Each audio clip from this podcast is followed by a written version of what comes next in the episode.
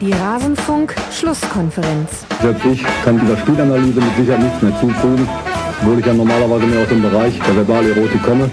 Alles zum letzten Bundesligaspieltag.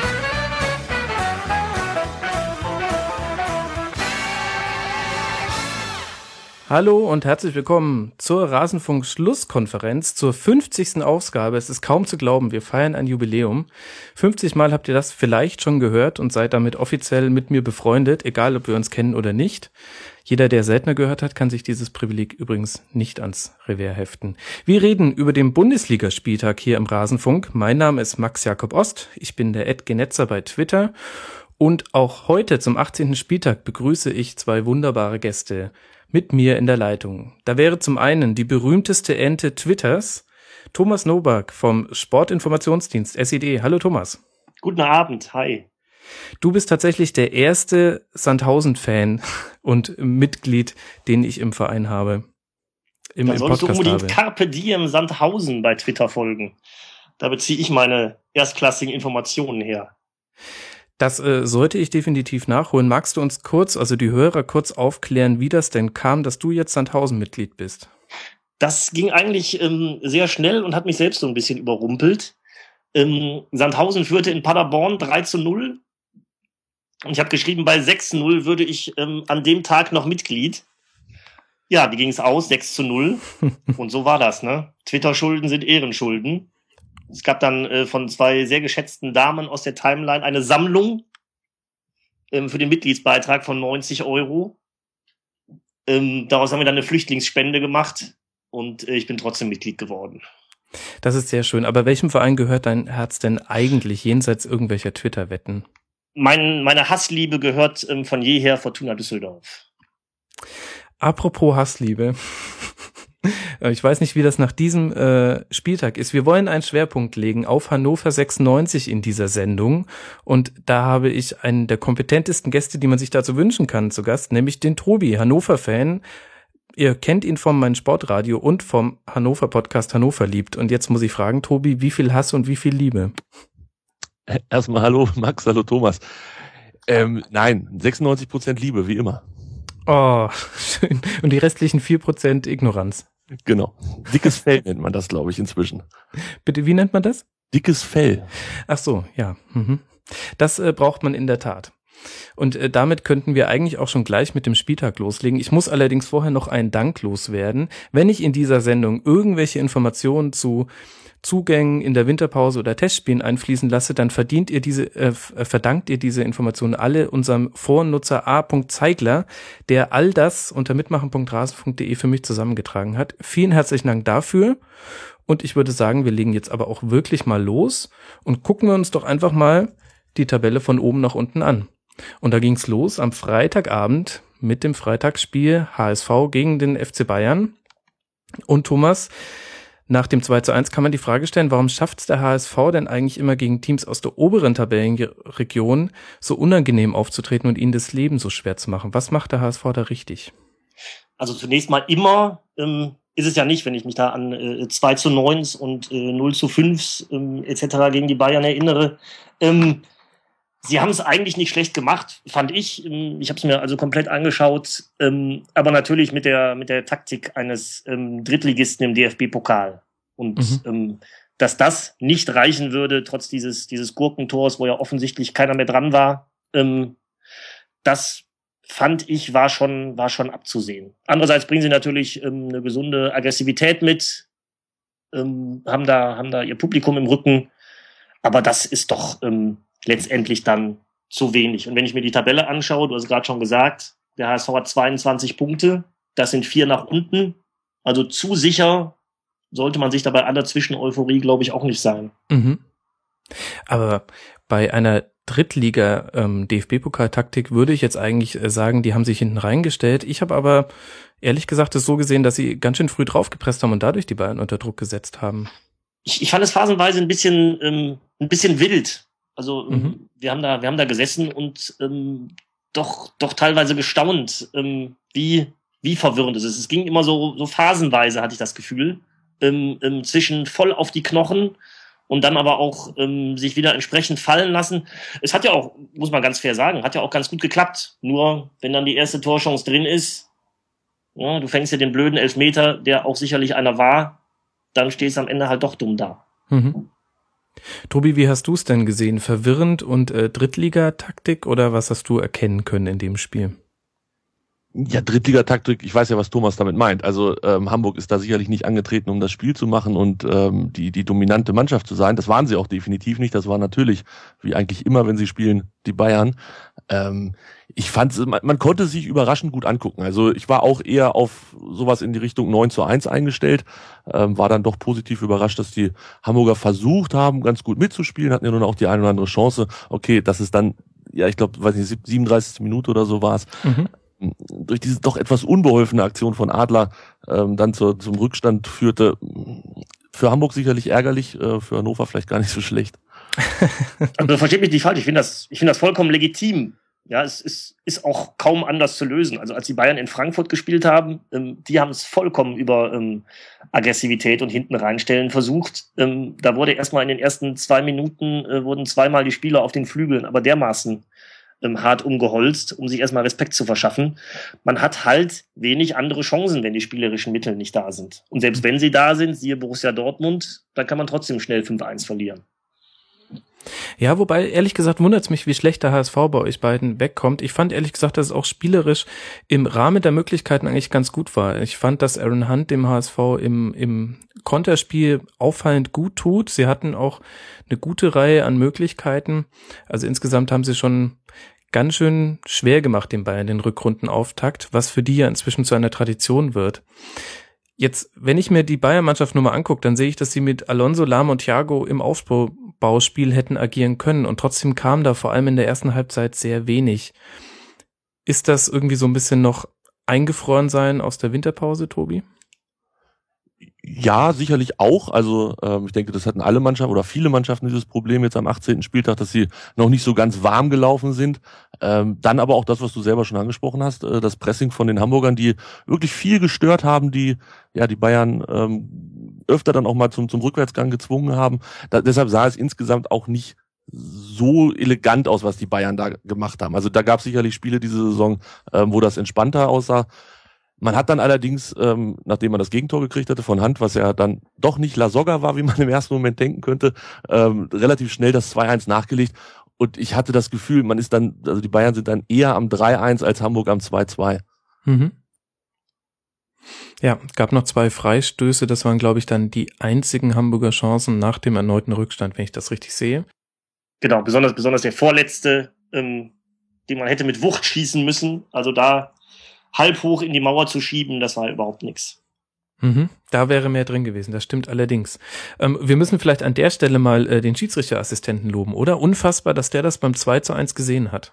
Dass Krass. das kein Abseits war war wirklich krass. Also ich war mir hundertprozentig sicher, äh, Lewandowski steht da mindestens anderthalb Schritte im Abseits. Und Lewandowski dachte das ja, glaube ich, auch. Also wenn man seine Reaktion mhm. sich so angeguckt hat, das war so, mh, hm, der ist jetzt drin, aber ich glaube, oh, der Schiri macht die Fahne nicht hoch, na dann fangen wir mal an zu jubeln. Und genauso sah es dann auch aus. Also äh, von Lewandowski eine coole Reaktion, dass er den Ball so abgefälscht hat. Ich glaube, das war nämlich gewollt. Also es sah so ein bisschen glücklich aus, aber ich glaube, es war tatsächlich von Lewandowski gewollt. Traue ich ihm zu, dass er sowas mit Absicht macht. Ähm, dass er dann im Abseits steht oder dass er denkt, dass er im Abseits steht, ist nochmal eine andere Geschichte.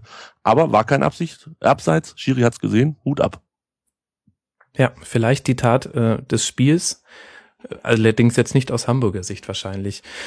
Jetzt haben wir aber nicht nur das Ergebnis, was ein 2 zu 1 und drei Punkte bedeutet für den FC Bayern, sondern wir haben auch eine sehr, sehr bittere, bittere Verletzung. Jerome Boateng ausgefallen mit vermutlich Muskelbündelriss. Bis zu zwölf Wochen soll er ausfallen. Thomas, was passiert jetzt bei den Bayern? Das ist eine gute Frage. Ähm, ich bin immer wieder überrascht ähm, über die heftige Reaktion. Ist natürlich ähm, schon besonders bitter.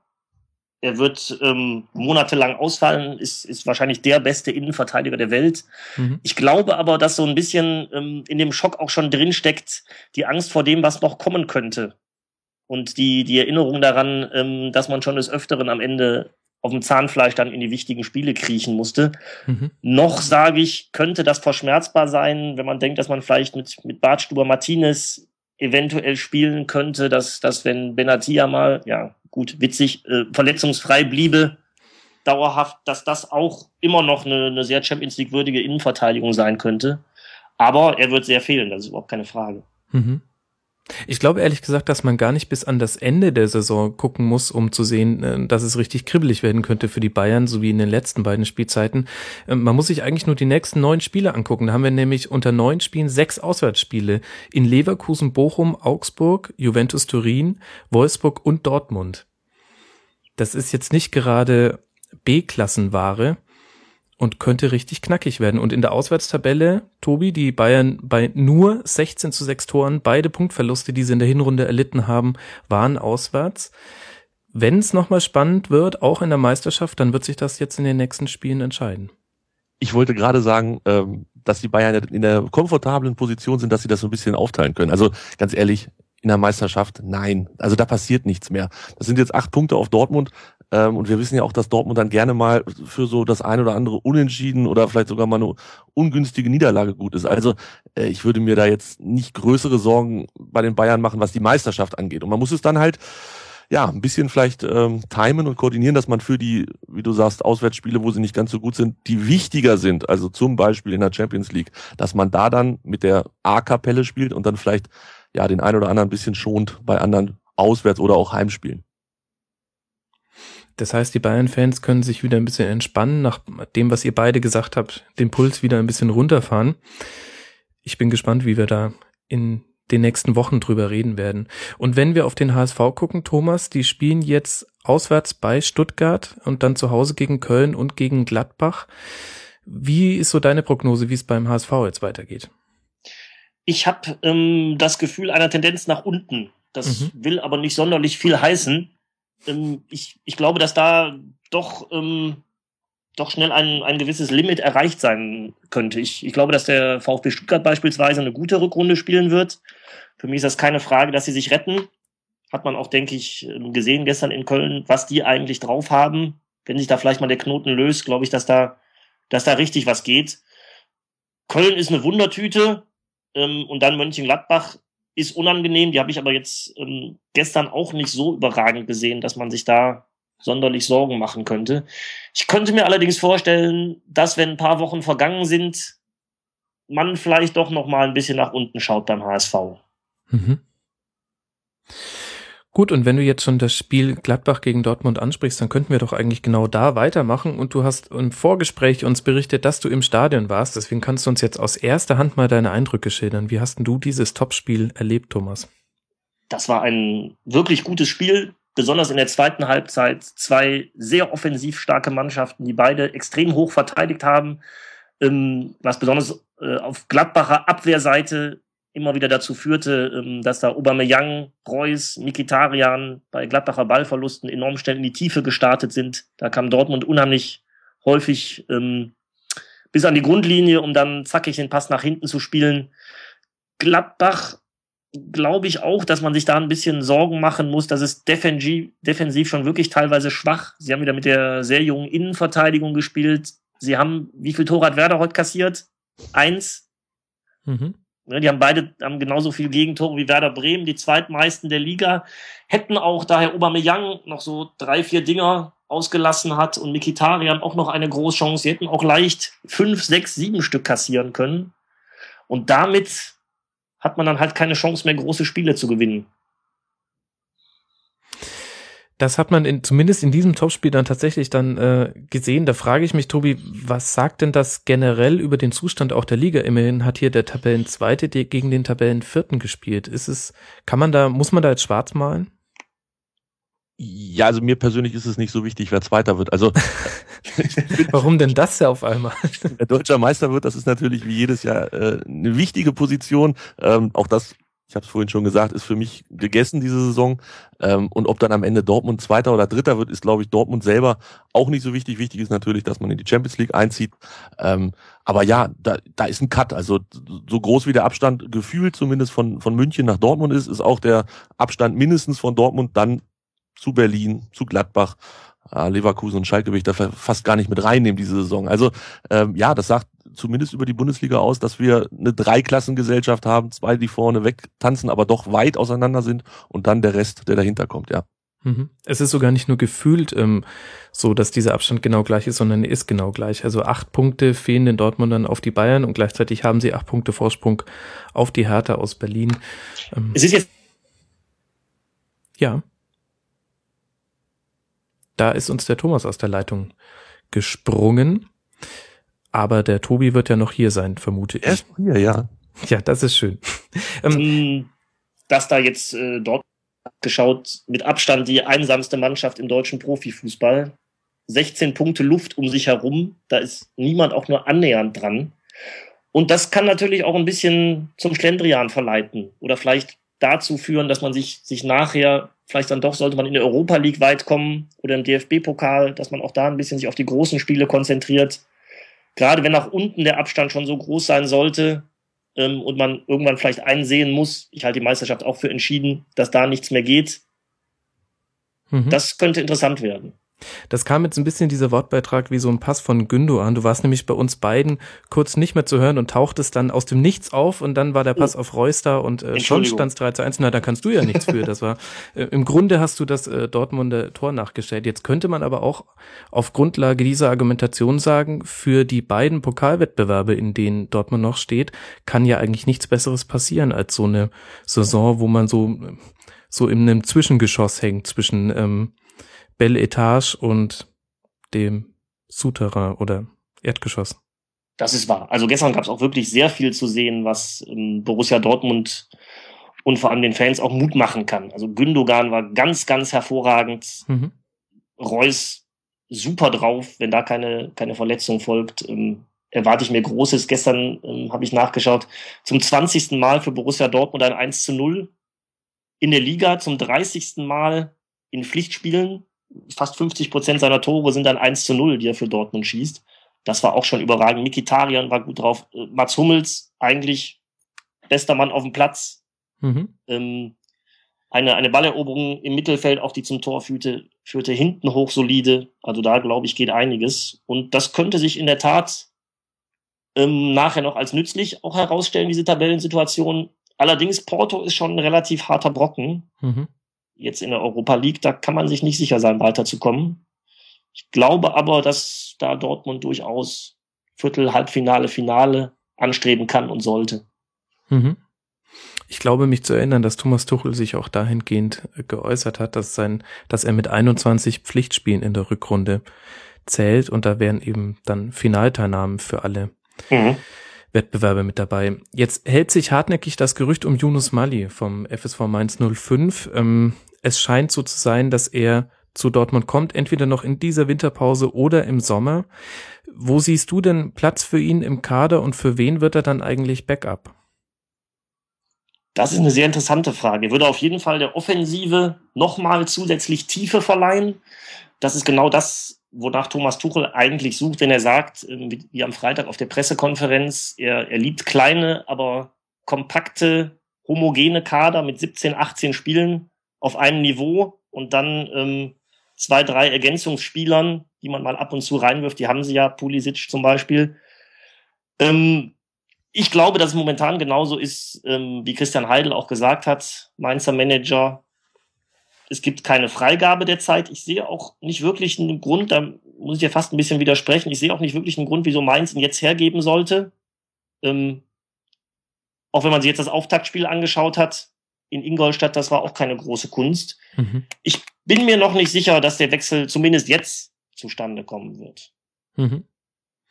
Ja, ich habe Dortmund hat ja auch, Entschuldigung, Dortmund hat ja ähm, Hofmann abgegeben an Gladbach und Januschei, also auch wirklich keine, keine Stützen der ersten elf verloren. Ähm, ich würde das jetzt auch nicht für unbedingt notwendig halten, den Transfer. Auch mhm. wenn er mhm. natürlich sinnvoll wäre. So, und jetzt haben wir viel über Dortmund geredet, aber noch verhältnismäßig wenig über Gladbach. Und wenn wir uns kurz in Erinnerung rufen, wie Gladbach-Fans in die Winterpause gegangen sind, dann war das auf dem Zahnfleisch. Da gab es jede Menge Gegentore in, in kürzester Zeit und ein sehr, sehr schmerzhaftes DFB-Pokal aus, kurz vor Weihnachten. Tobi, ein bisschen wurde damals geunkt, der Schubert-Effekt sei verflogen. Ich weiß nicht, ob das zu plakativ ist. Was hast du denn jetzt in diesem ersten Pflichtspiel wieder in der Rückrunde gesehen, was dir bei Gladbach aufgefallen ist? ah, ich unk da ganz gerne mit, muss ich gestehen. Also ähm, Schubert hatte ja nun auch, als er dann damals diese, diese Hängepartie hatte, wird er jetzt erster Trainer oder wird er nicht erster Trainer, auch viele Leute, ähm, die nicht so ganz begeistert von der Idee waren. Klar, sein, sein Einstand in Gladbach, das war ja schon fast überragend, was sie da hingelegt haben teilweise. Ähm, aber das passiert ja des Öfteren mal bei neuen Trainern und man hat so ein bisschen das Gefühl, als wenn da ähm, vielleicht was Wahres dran ist, dass das jetzt alles so ein bisschen nachlässt mit dem Effekt und Gut, gegen Dortmund kannst du verlieren 3 zu 1, kannst du auch zu Hause 3 zu 1 verlieren. Gerade ähm, mit dieser Innenverteidigung, das war, glaube ich, auch so mit der Hauptgrund, dass die ähm, Dortmunder da sehr viel Spaß in der Offensive hatten. Ich glaube, die beiden Jungs sind 19, da dieser Christensen und äh, wie heißt der andere? Ähm, das, ist, das ist schon das war schon ein Problem an dem Tag. Und äh, deshalb würde ich jetzt dieses Spiel gegen Dortmund nicht allzu hoch hängen. Äh, es war immerhin besser als am ersten Spieltag. Da hat man ja dann doch noch einen mehr reingekriegt. Äh, von daher positiv denken und das jetzt nicht so wirklich als das entscheidende Spiel ansehen. Also es gibt jetzt Spiele, die ich glaube, die geht weiter mit Mainz, Bremen und Hamburg. Mhm. Geht das ähnlich mit den Gegentoren? Vermutlich wird man nicht genug Tore schießen, um das auszugleichen. Ähm, dann kann man sich in Gladbach definitiv hinstellen und sagen, wir haben ein Problem, ja. Mhm gebe ich dir vollkommen recht. Also ähm, ist für mich keine Frage. Andererseits ähm, in der Innenverteidigung Stranzel kehrt zurück. Sie haben den, äh, den Hinteregger verpflichtet. Da besteht auch Hoffnung, dass sich das stabilisiert. Und ich würde jetzt auch nicht ähm, schon da die große Sorge ausrufen. Dafür ist es definitiv zu früh. Da würde ich mal mindestens noch zwei Spiele abwarten. Mhm. Sie haben auf jeden Fall in dem Teil dann schon den Vorteil tatsächlich, dass sie sich äh, ganz gut auf die Bundesliga konzentrieren können. Da gibt's wenig andere Ablenkung und dann kriegt man auch mal die Neuzugänge noch ein bisschen besser integriert. Insgesamt ein tolles Spiel auf jeden Fall. 3 zu 1 hat Dortmund gewonnen und ähm, es war aber sehr gut für den neutralen Beobachter zu äh, beobachten. Und kleine Anekdote, ich habe es noch nie erlebt, ähm, die gleiche Anzahl Ballkontakte, 660, beide Mannschaften. Verrückt. Ja, eigentlich auf dem Papier ein klares Unentschieden. Aber so sind Fußballstatistiken, so ist der Fußball. Wie viele davon waren von Raphael? Ähm, Oder von Johnson. Die waren beide eigentlich gut. Raphael hat ja das Tor noch gemacht, aber die waren eigentlich beide überhaupt nicht im Spiel über die, gerade die linke Gladbacher Seite offensiv war schon ziemlich tot. Mhm, also Johnson hatte 36 und Raphael immerhin 61. Ähm, was dann in der Summe für Raphael gar nicht so schlecht aussieht. Gut, aber jetzt weg von diesen Zahlenspielereien, das bringt uns auf Dauer nicht weiter. Und das hat sich wahrscheinlich auch härter gedacht und einfach mal gegen den FC Augsburg ein knackiges 0 zu 0 hingelegt. Und ich tue mich schwer, ehrlich gesagt, viel über dieses Spiel zu sagen. Und deswegen bin ich froh, Thomas, dass ich dich in der Runde habe. Leg doch mal los. ich krieg wieder den schwarzen Peter. Ja, ja sorry. Ähm, der Tobi muss später noch so leiden muss, was, was soll man darüber sagen? Also, ähm, auch da bin ich, bin ich vollkommen auf deiner Seite. 0 zu 0, ich glaube, das war angemessen. Ich glaube, da hat niemand viel verpasst. Ich glaube, dass auch der Rasenfunkhörer nicht sonderlich viel verpasst. Wenn wir da nicht groß drüber reden, ähm, Hertha muss unbedingt diese grandiose Hinrunde bestätigen. Hab gestern auch noch ähm, Paul Dada im Sportstudio gesehen. Das ist, klingt ja alles nach Hand und Fuß und er ist sehr sympathisch dabei. Aber ob die Qualität auf Dauer für Platz drei reicht, bin ich skeptisch. Sie haben, glaube ich, über ihre Verhältnisse gespielt. Augsburg ähm, in der Hinrunde bis auf das Ende sicherlich unter den Verhältnissen. Hat mich auch, also mich hätte auch ein, ein Augsburger Sieg keineswegs überrascht. Mhm. Hätte Die Hintergrundgeräusche sind übrigens mein Sohn, der gerade aus dem Bett geflohen ist und jetzt mit seinem Bobbycar hier reingefahren ist. Ja, das äh, soll er doch sehr gerne Hallo, machen. Simon. Wir sind ja ein, äh, ein, ein Podcast für Bewegung und Unterhaltung und. Musst du nicht ähm, eigentlich schlafen? Mm -mm. Okay. Lass ihn doch noch ein bisschen zuhören. Ja, ähm, komm, wir reden ein bisschen über Hertha gegen Augsburg, dann schläft er von alleine ja, ein. bestimmt. ähm, wobei, Tobi, ich werde dafür Schelte bekommen, denn ganz so schlecht äh, war das Spiel dann doch auch nicht. Es war relativ hitzig dafür, dass es ein 0 zu 0 war. Ja, ähm, es war aber auch vor allen Dingen zu erwarten, dass es genauso kommt, wie es äh, dann am Ende gekommen ist. Ich glaube, die haben die letzten sechs Partien gegeneinander, haben die dreimal 0-0 und dreimal 1-0 gespielt. Also wer in das Spiel geht und davon ausgeht, dass da irgendwie was draus wird, ähm, hat es auch vorher nicht verstanden. Ich war auch mal beim, bei genau dieser Paarung im Olympiastadion, bei einem dieser 0 zu 0, ähm, glaube 2013 war das, und es war ähnlich hitzig, aber auch ähnlich langweilig dann doch insgesamt und spielerisch jetzt auch nicht so erwärmend. Ähm, Hertha fand ich war ein bisschen besser, was ich so gesehen habe, ähm, hatte mehr vom Spiel eigentlich, aber insgesamt ähm, ja es war dann doch, so am Ende hatte man das Gefühl, ja, 0-0 ist für beide Seiten genau das, was sie verdient haben nach so einem Tag. Mhm. Sie müssen ja auch irgendwie damit leben. Ich fand es ein bisschen schade, dass das Spiel an sich etwas unspektakulär war, denn wenn ich mir nur die Winterpause angucke, dann finde ich, dass sich bei beiden Mannschaften einiges Interessantes getan hat. Ich habe so ein bisschen das Gefühl, dass Hertha mit Sinan Kurt als Zugang schon wieder sich einen sehr, sehr sinnvollen Transfer angeeignet hat. So wie es schon mit Mitchell Weiser und Darida in der Sommerpause war, könnte ich mir den sehr, sehr gut in der Mannschaft vorstellen. Gleichzeitig kommen ganz, ganz viele Langzeitverletzte zurück, die jetzt mal eine volle Vorbereitung mitmachen konnten. Also ich weiß auch nicht, ähm, Thomas, du hast ja schon gesagt, sie haben sich über Wert verkauft und werden jetzt ein bisschen wieder eingenordet. Tobi, siehst du das denn ähnlich? Ja, also wenn wir jetzt auf den 34. Spieltag gucken, glaube ich auch, dass Berlin nicht da stehen wird, wo sie aktuell stehen. Ähm, ich glaube, da, damit rechnet da aber auch keiner in Berlin. Also ähm, ich habe jetzt Michael Preetz, glaube ich, zweimal gehört am Wochenende. Der macht da auch einen relativ entspannten Eindruck und, und sah das auch überraschend realistisch, die ganze Situation. Ähm, der weiß, dass die jetzt gerade einen Ausflug nach oben machen. Der Ausflug hält inzwischen 18 Spieltage an. Man weiß jetzt nicht ganz genau, ähm, wie das, wie lange das jetzt so weitergeht. Aber insgesamt sind die, glaube ich, hoch zufrieden mit der Saison bisher. Und ähm, du hast es gesagt, da kommt noch der ein oder andere jetzt nach der Winterpause zurück. Und ähm, wenn die das nicht vermasseln und sich für die falschen Spieler entscheiden, die dann spielen dürfen ähm, und vielleicht das bestehende Gefüge ein bisschen zerstören, dann haben die definitiv Chancen am Ende unter den Top 6 zu landen. Und ich glaube, dann ist in Berlin sind da alle glücklich und ähm, das wäre dann auch verdient, zumindest erstmal nach der Hinrunde. Mhm. Ich glaube ja, dass sie damit glücklich sind, das ist jetzt, äh, da muss man sich nicht weit aus dem Fenster lehnen und ich halte das auch für sehr realistisch. Und auf der anderen Seite Augsburg haben sich einen unaussprechbaren Innenverteidiger von Alkmaar geholt. Ich glaube Goveloy oder irgendwie sowas ja. ähnliches. Nennen wir ihn einfach Goofy, das macht's einfacher. Und ähm, eigentlich auch ganz gute Ergebnisse in der Winterpause erzielt. Da ist jetzt so ein bisschen die Frage, in welche Richtung pegeln die sich ein? Ähm, können die, kriegen die wieder so eine Zauberrückrunde hin und ähm, haben dann ihre Ruhe oder müssen sie den Blick nach hinten richten, Thomas? Ich weiß nicht, ob sie wieder eine Zauberrückrunde spielen, aber das ist alles ähm, hochsolide, das ist defensiv klar verbessert.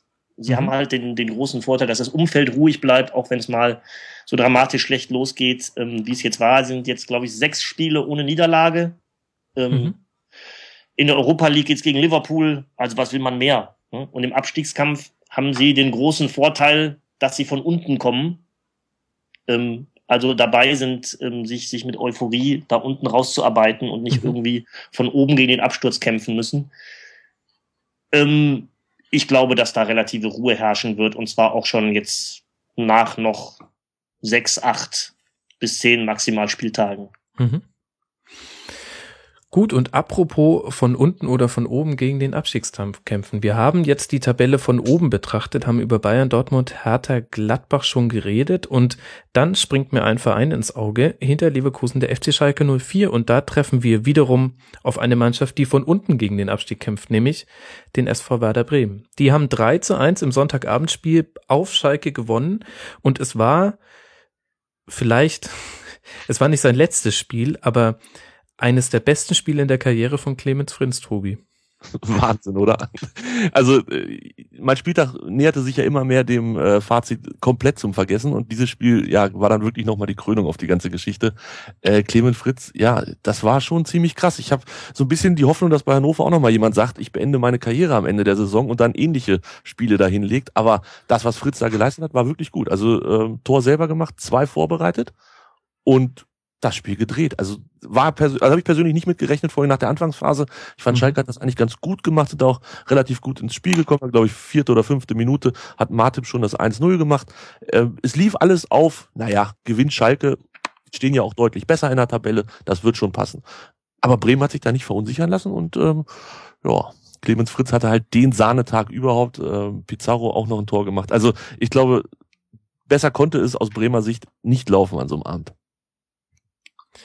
Auch da muss man sich nicht weit aus dem Fenster lehnen. Und das Ganze mit einem Debutanten in der Innenverteidigung, Gilo Bogi oder wie auch immer. Ich weiß nicht, ob Thomas vielleicht die äh, korrekte Aussprache kennt. Die Aussprache nicht. Ich weiß nur, dass der Name, glaube ich, siebenteilig ist. und äh, mit, mit Papa beginnt und mit Gilo Bogi aufhört. Das, das muss reichen. Ja, das muss ich. reichen. Da merkt Zum man Glück den, sind wir den keine Texter. Fernsehkommentatoren. Du wirst nach Silben bezahlt, das merkt man schon. Ja.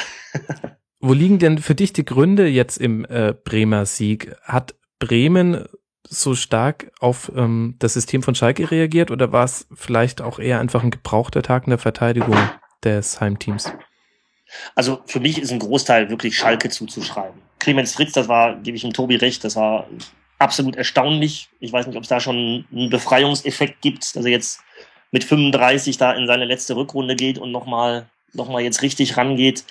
Aber ähm, Schalke, ich habe sie auch schon ähm, mehrfach gesehen, die Saison unter anderem gegen Darmstadt, die haben ein sehr großes Problem, Spiele zuzumachen. Mhm. Und das haben wir heute gesehen, dieser, dieser wunderschöne Kopfball von Matip. Und dann haben sie wieder ähm, mehrere Chancen, machen das 2 zu 0 nicht, wo das Spiel normalerweise tot ist. Und dann ähm, fängst du dir so ein Ding und dann ähm, geht das große Schwimmen los. Das ist bei Schalke viel zu häufig so. Und ähm, da haben sie, glaube ich, schon Bremen sehr in die Karten gespielt. Mhm. Ich fand sie auch, ich weiß nicht, Tobi, wie du es gesehen hast, ich fand sie wahnsinnig passiv im Abwehrverhalten. Also in sämtlichen äh, Chancen, bei sämtlichen Chancen von Werder Bremen hatten die wahnsinnig viel Zeit, sich den Ball vorzulegen, die Flanke zu schlagen, das Dribbling anzusetzen. Da wurde nicht so wirklich draufgegangen in der Verteidigung. Ja, gerade dieser Faktor mit der Zeit fand ich, äh, auch das, das Tor von Fritz passt da auch ziemlich gut in die Geschichte mit rein. Äh, der, der hatte ja da Zeit, vor dem 16er von rechts nach links zu laufen, noch einen Haken zu schlagen und dann in Ruhe aus Eck, aus, ja, aus linke Eck von Torwart aus gesehen, ähm, abzuschließen. Also das war, war schon so ein bisschen erschreckend, was Schalke da ähm, gemacht hat, beziehungsweise einfach nicht gemacht hat. Also äh, da stimme ich dir voll und ganz zu. Das war hinten ein bisschen sehr großzügig. Mhm. Hinzu kommt, finde ich, ähm, wie man da auch äh, aus der Pause kommt. Also ähm, ich glaube, ich glaube, ähm, der Ausgleich von Fritz 2,43. Ähm, dann sitzt ihnen sicherlich noch so ein bisschen der Schrecken in den Knochen. Und dann hast du eine Viertelstunde Zeit, um wieder halbwegs auf die Kette zu kommen, kommst auf den Platz, da gibt's erstmal eine Riesenchance für Bremen und ein paar Minuten später ähm, liegt der Ball auch schon wieder im eigenen Tor. Das, das kann es ja nun eigentlich nicht sein, wenn du den Anspruch hast, eine Topmannschaft zu sein. Mhm. Schalke, ähm, da sagt man immer und auch zu Recht, sie haben die Zukunft ähm, des deutschen Fußballs im Kader. Ja, Sané, Goretzka, Meier, XY. Aber da fehlt dann vielleicht noch so ein bisschen die, die Festigung auch bei den jungen Leuten. Ja, vor, allem vielleicht halt auch die Balance. Also das war eine Frage, die habe ich mir während des Spiels gestellt. Ähm, sie haben sich ja in der Winterpause ausschließlich offensiv verstärkt mit Alessandro Schöpf von Nürnberg und Belander von Kiew und haben dagegen Eihan, einen Innenverteidiger, der, so hört man, hochtalentiert sein soll, abgegeben. Und ich habe mich gefragt, jetzt gerade auch mit der Höhe des Verletzungen, die man natürlich nicht ahnen konnte, aber ob da nicht vielleicht der dass ähm, der ganze Kader nicht richtig ausbalanciert ist. Also da sind mir zu wenige Spieler drin, die einen wirklich klaren Defensivfokus haben und das auch ordentlich ähm, 90 Minuten lang runterspielen. Gebe ich dir recht, sofern ich gerade noch angesprochen bin. Heute hat immer ähm, angesprochen. Neustädter links in der Innenverteidigung gespielt. Das ist ja auch nicht die Ideallösung. Ne? Den, den will man eigentlich auch eher auf 6 sehen. Ähm, dann hast du ähm, als, als Sechser Geis Goretzka gehabt, was, was eigentlich absolut in Ordnung ist. Ähm, mhm. Aber hinten ähm, in der Innenverteidigung ist dann da eben auch keine Kadertiefe vorhanden, gerade nach der Höhe des Verletzungen. Mhm. Würde ich auf jeden Fall Bedarf sehen. Könnte mir auch vorstellen, dass noch was getan wird. Mhm. Die berühmten Wintertransfers. Ähm, einer von zehn ist ein Treffer, ist immer so mein Gefühl. Äh, ungefähr bei den Mannschaften. Also kein optimaler Start für Schalke. Noch dazu, wenn man weiß, ähm, am Anfang kommen jetzt eher machbare Gegner und dann wird es mal wieder ein harter März und April werden, allein von der Spielplangestaltung her. Und auf der anderen Seite, mein Gott, jetzt stelle ich die Werder-Frage schon wieder dem Tobi, das tut mir sehr leid. Aber Werder eben ein wahnsinnig wichtiger Sieg, jetzt mit 18 Punkten auf dem Relegationsplatz, vier Punkte Vorsprung vor eben Hoffenheim und Hannover 96, die auf Platz 17 und 18 liegen. Und irgendwie werde ich aus Werder einfach nicht schlau, Tobi. Ich hätte die ehrlich gesagt abgeschrieben. Nach dem 0 zu 1 erst recht und auch generell ähm, finde ich den Kader eigentlich gar nicht so stark und nicht unbedingt erstligatauglich. Wie ist denn deine Einschätzung als jemand, der da vielleicht auch nochmal mit einer bisschen anderen Brille draufschaut? Ich rede mir das auch immer ein, ja, dass der Kader eigentlich nicht erstligatauglich ist. Da bin ich, das stimmt schon. Aber die verpflichten dann halt auch mal ein, den Namen, wie gesagt, Gilo Boji, ähm, der dann auch ein ganz passables Spiel macht. Der hat gespielt von Anfang an. Ich fand, das war gar nicht schlecht, was er da hingelegt hat für ähm, sein erstes Bundesligaspiel. Und vielleicht sind es wirklich dann am Ende diese kleinen Sachen, dass sowas dann funktioniert. Oder dass ein Clemens Fritz eine Rückrunde spielt, ähm, mit der keiner rechnet. Und sind wir mal ganz ehrlich, Clemens Fritz war jetzt die letzten zwei, drei Jahre eigentlich immer so, dass man gesagt hat, das ist in Bremen eher einer der Schwächeren, fand ich persönlich mhm. zumindest. Ähm, wenn der jetzt tatsächlich nochmal über sich hinauswächst, reicht es hinten raus nach 34 Spieltagen tatsächlich dazu, ähm, um dann da unten mit Stuttgart vielleicht zusammen rauszumarschieren und den Rest da unten liegen zu lassen in der Tabelle. Also äh, ich habe es auch nicht so ganz verstanden und du hast es angesprochen, sie haben 1-0 zurückgelegen auf Schalke und alle gehen davon aus, das muss es doch gewesen sein und ziehen sich dann halt wirklich aus diesem Spiel an den eigenen Haaren nochmal heraus, gewinnen das 3 zu 1 und äh, mich wirklich nicht erfreut, muss ich gestehen, aber ich, ich habe hier ähm, auf dem Sofa noch eine Dame sitzen gehabt, äh, meine Frau, die Anhänger von Werder Bremen ist und dann wechselte sich das immer ab, immer wenn ich Nein schrie, schrie sie Yes und so war unser Sonntagabend dann ähm, ein wenig zwiegespalten. Mhm, das verstehe ich, aber jetzt kann ich auch besser verstehen, warum du trotz deiner Hannoveraner Fanbrille noch relativ objektiv auf diese Mannschaft blicken kannst. Du wirst zur Objektivität gezwungen. Mir bleibt nichts anderes übrig, ja. ja. Vereinbarung da haben wir getroffen, da es ja nun bei beiden nicht so gut aussieht mit der Tabelle. Ähm, wir haben gesagt, äh, Sticheln und Frotzeln, alles in Ordnung, aber wenn es dann wirklich Richtung Abstieg geht, Abstieg geht, dann müssen wir ähm, auch mal nett zueinander sein, was das Thema Fußball angeht. Mhm. Mindestens dafür heiratet man.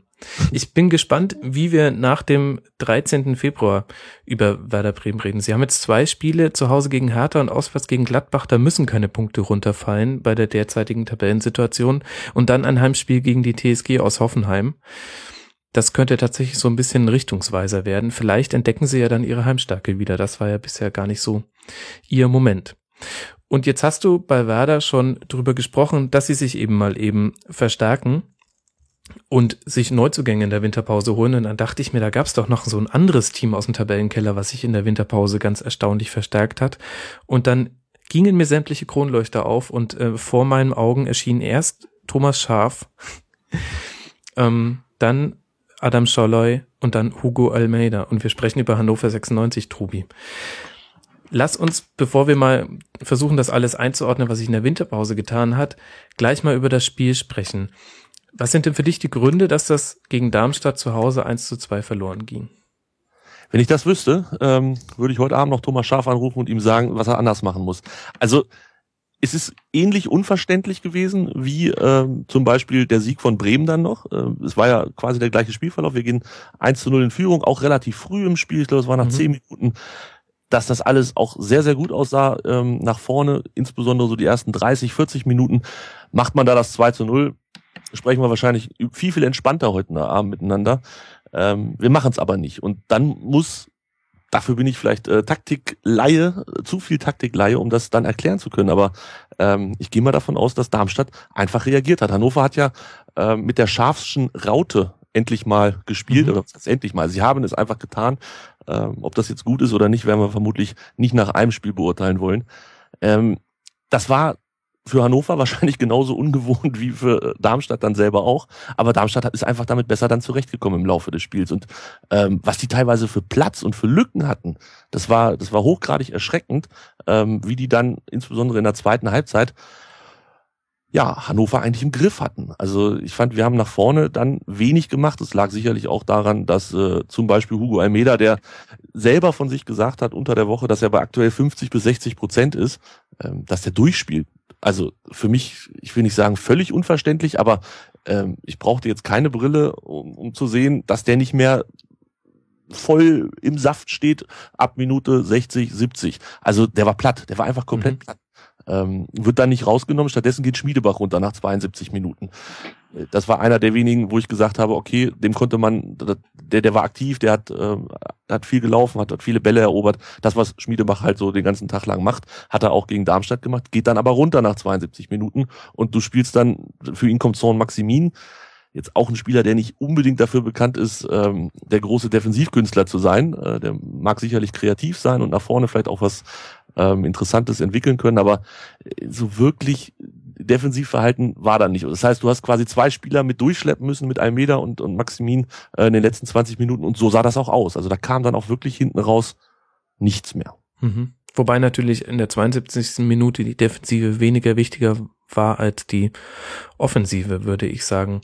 Ähm, ja, Thomas, Brech, also Entschuldigung, dass ich da nochmal ja. rein. Also Brechstange ähm, ist immer schön und gut, aber man muss natürlich auch überhaupt den Ball haben, um, um nach vorne was zu machen. Also ähm, man muss Bälle erobern, man muss mhm. dann auch def defensiv so gut stehen, dass man den Gegner gar nicht groß zu Chancen kommen lässt, sondern selber die Chancen kreieren kann. Also äh, das waren so vom Wechsel her zumindest für mich nicht ganz nachvollziehbar, dass man dann Sobirk ähm, in der 90. Minute bringt, okay, da sind wir ganz klar in der Kategorie Brechstange, gar keine Frage, ähm, hat dann überraschenderweise aber auch nichts mehr gebracht.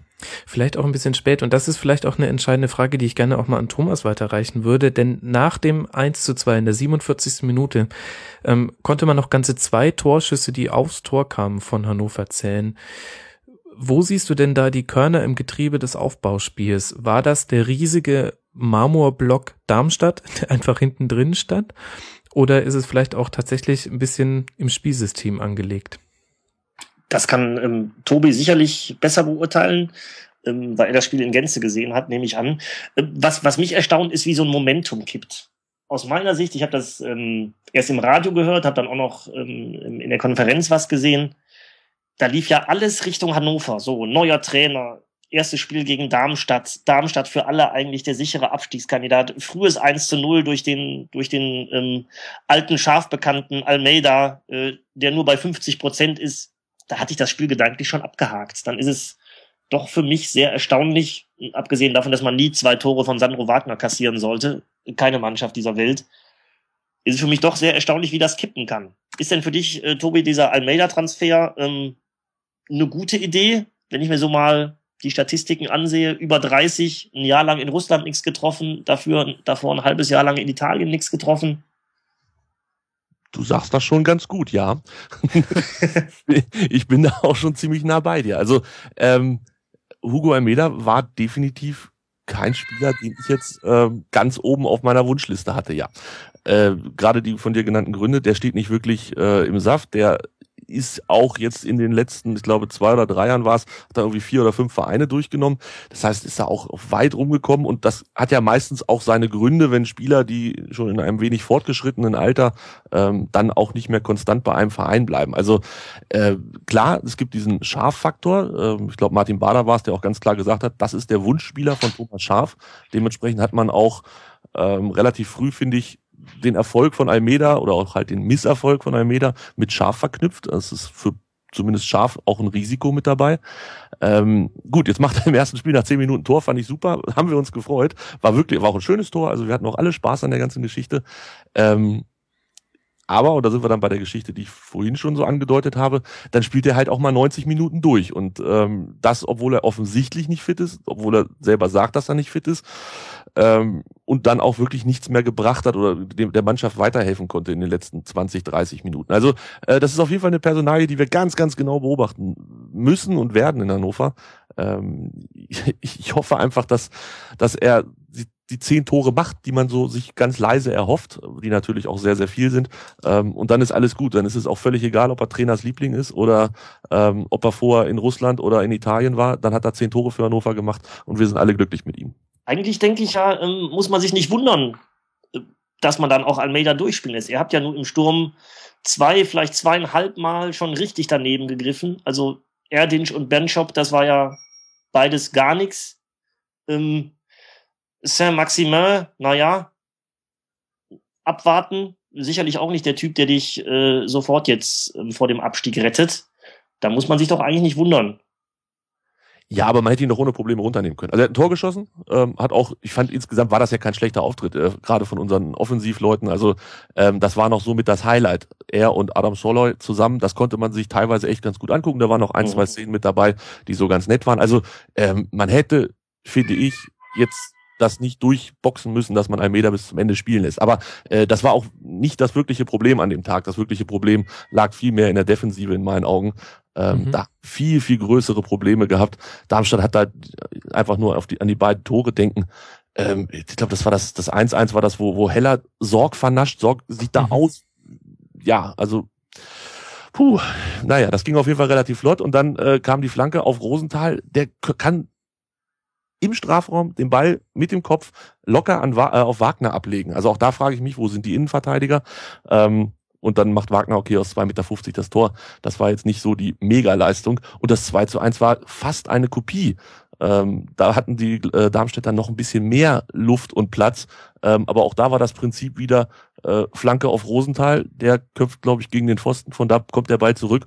Und Mhm. komplett frei steht Wagner. Also da haben sich während des Spiels, und ich habe es mir dann knallhart heute nochmal ähm, in großen Zügen angeguckt, haben sich mir Alter. so, ja, ja, ja. Äh, Was tut man nicht alles, wenn man äh, versucht hat, viel zu vergessen und am nächsten Tag dann doch noch drüber sprechen muss? Ähm, da, da haben sich mir so viele Fragen gestellt, wie, wie sowas passieren kann, wie man ähm, solche Lücken hat. Und es ist nicht das erste Mal in dieser Saison, dass diese ähm, Abpraller entweder vom Torwart oder vom Pfosten dazu führen, dass der Gegner komplett blank im Fünfer oder, oder kurz vor dem Fünfer von 96 steht. Ähm, und, und die Abwehrspieler, ich weiß nicht, was sie machen, aber ähm, auf jeden Fall nicht da sind, wo der Ball hinkommt. Also das ist, Mhm. Es, es gab dazu eine sehr, sehr bezeichnende Szene, äh, die vermutlich von den Hörern auch fast keiner gesehen hat. Äh, Es ging um ein Spiel im Trainingslager. Ja, okay, es war nur ein Testspiel und es war nur im Trainingslager. Und es waren alle ganz schön müde und erschöpft. Ich glaube, das, ich weiß gar nicht mehr, welcher Gegner es war, aber da war auch ein Ballverlust, also eine Situation, Ballverlust von Hannover im Aufbau, relativ nah am eigenen Strafraum.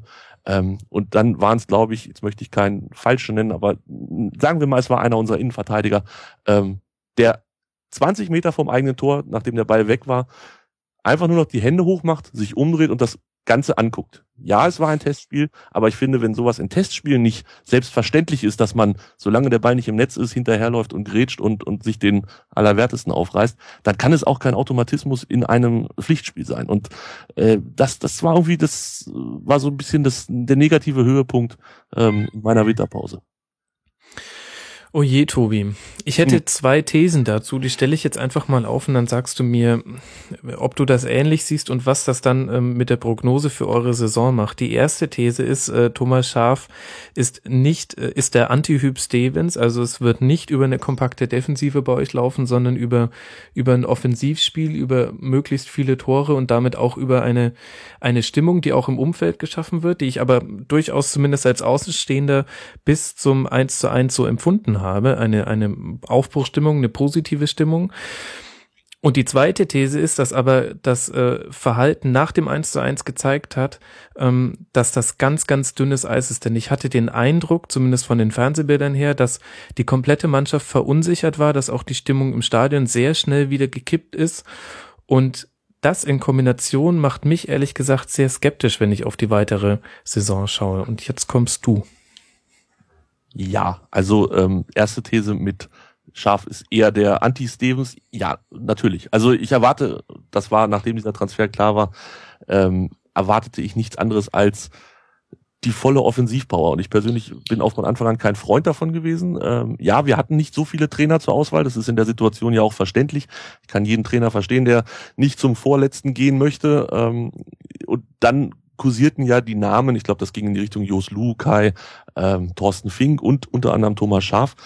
Und dann musst du wahrscheinlich am Ende dann sogar sagen, okay, wir haben mit Schaf einen, der eine riesengroße Erfahrung hat, ähm, der viele Jahre Bundesliga trainiert hat, der allerdings auch nur in Bremen wirklich erfolgreich war. Also Mhm. Er hat jetzt halt nur eine andere Alternative gehabt, es zu zeigen, dass er auch woanders erfolgreich sein kann. Aber ich fand, das in Frankfurt war jetzt auch nicht so, dass da alles gut lief. Und jetzt versucht das halt an der dritten Station und das ist dann Hannover.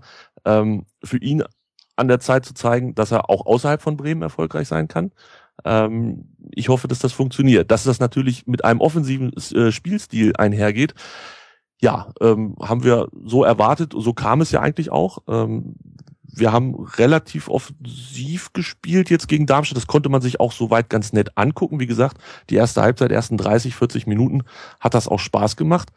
Ähm, da war deutlich mehr als zu Frontex-Zeiten dabei. Also man hat da wirklich äh, Kombinationen gesehen und, und auch die beiden da vorne, Soloy und äh, Almeida, haben ja zu, gut harmoniert, trifft es vielleicht am besten. Also dafür, dass die Mhm. wirklich noch nicht lange zusammenspielen, ähm, kann man das ganz gut so formulieren. Und wurden sogar teilweise auch von Prip und Schmiedebach, das ging meistens über unsere linke Seite, Sané war da auf der rechten Seite so ein bisschen isoliert. Ähm, glaube, da fühlte sich auch nicht so wohl in dieser Rolle, in dieser ähm, Raute da auf der rechten Seite. Das war nicht so sein Ding. Äh, Prip machte das ein bisschen besser, zumindest im Vorwärtsgang, ähm, und hat dann auch den einen oder anderen Ball nach vorne gefüttert. Also insgesamt ja, konnte man sich ganz gut angucken, aber wenn wir vorne gut und hinten gut könnten, wären wir der FC Bayern. Ähm, sind wir leider nicht. Deshalb können wir dann als Folgerung, in meinen Augen ist es zumindest naheliegend, ist die Folgerung daraus, ähm, hinten halt nicht so gut. Das konnten wir allerdings in der Hinrunde auch schon nicht so gut. Äh, wenn mich nicht alles täuscht, haben wir in den 17 Spielen irgendwie 29 Gegentore gekriegt. Mhm.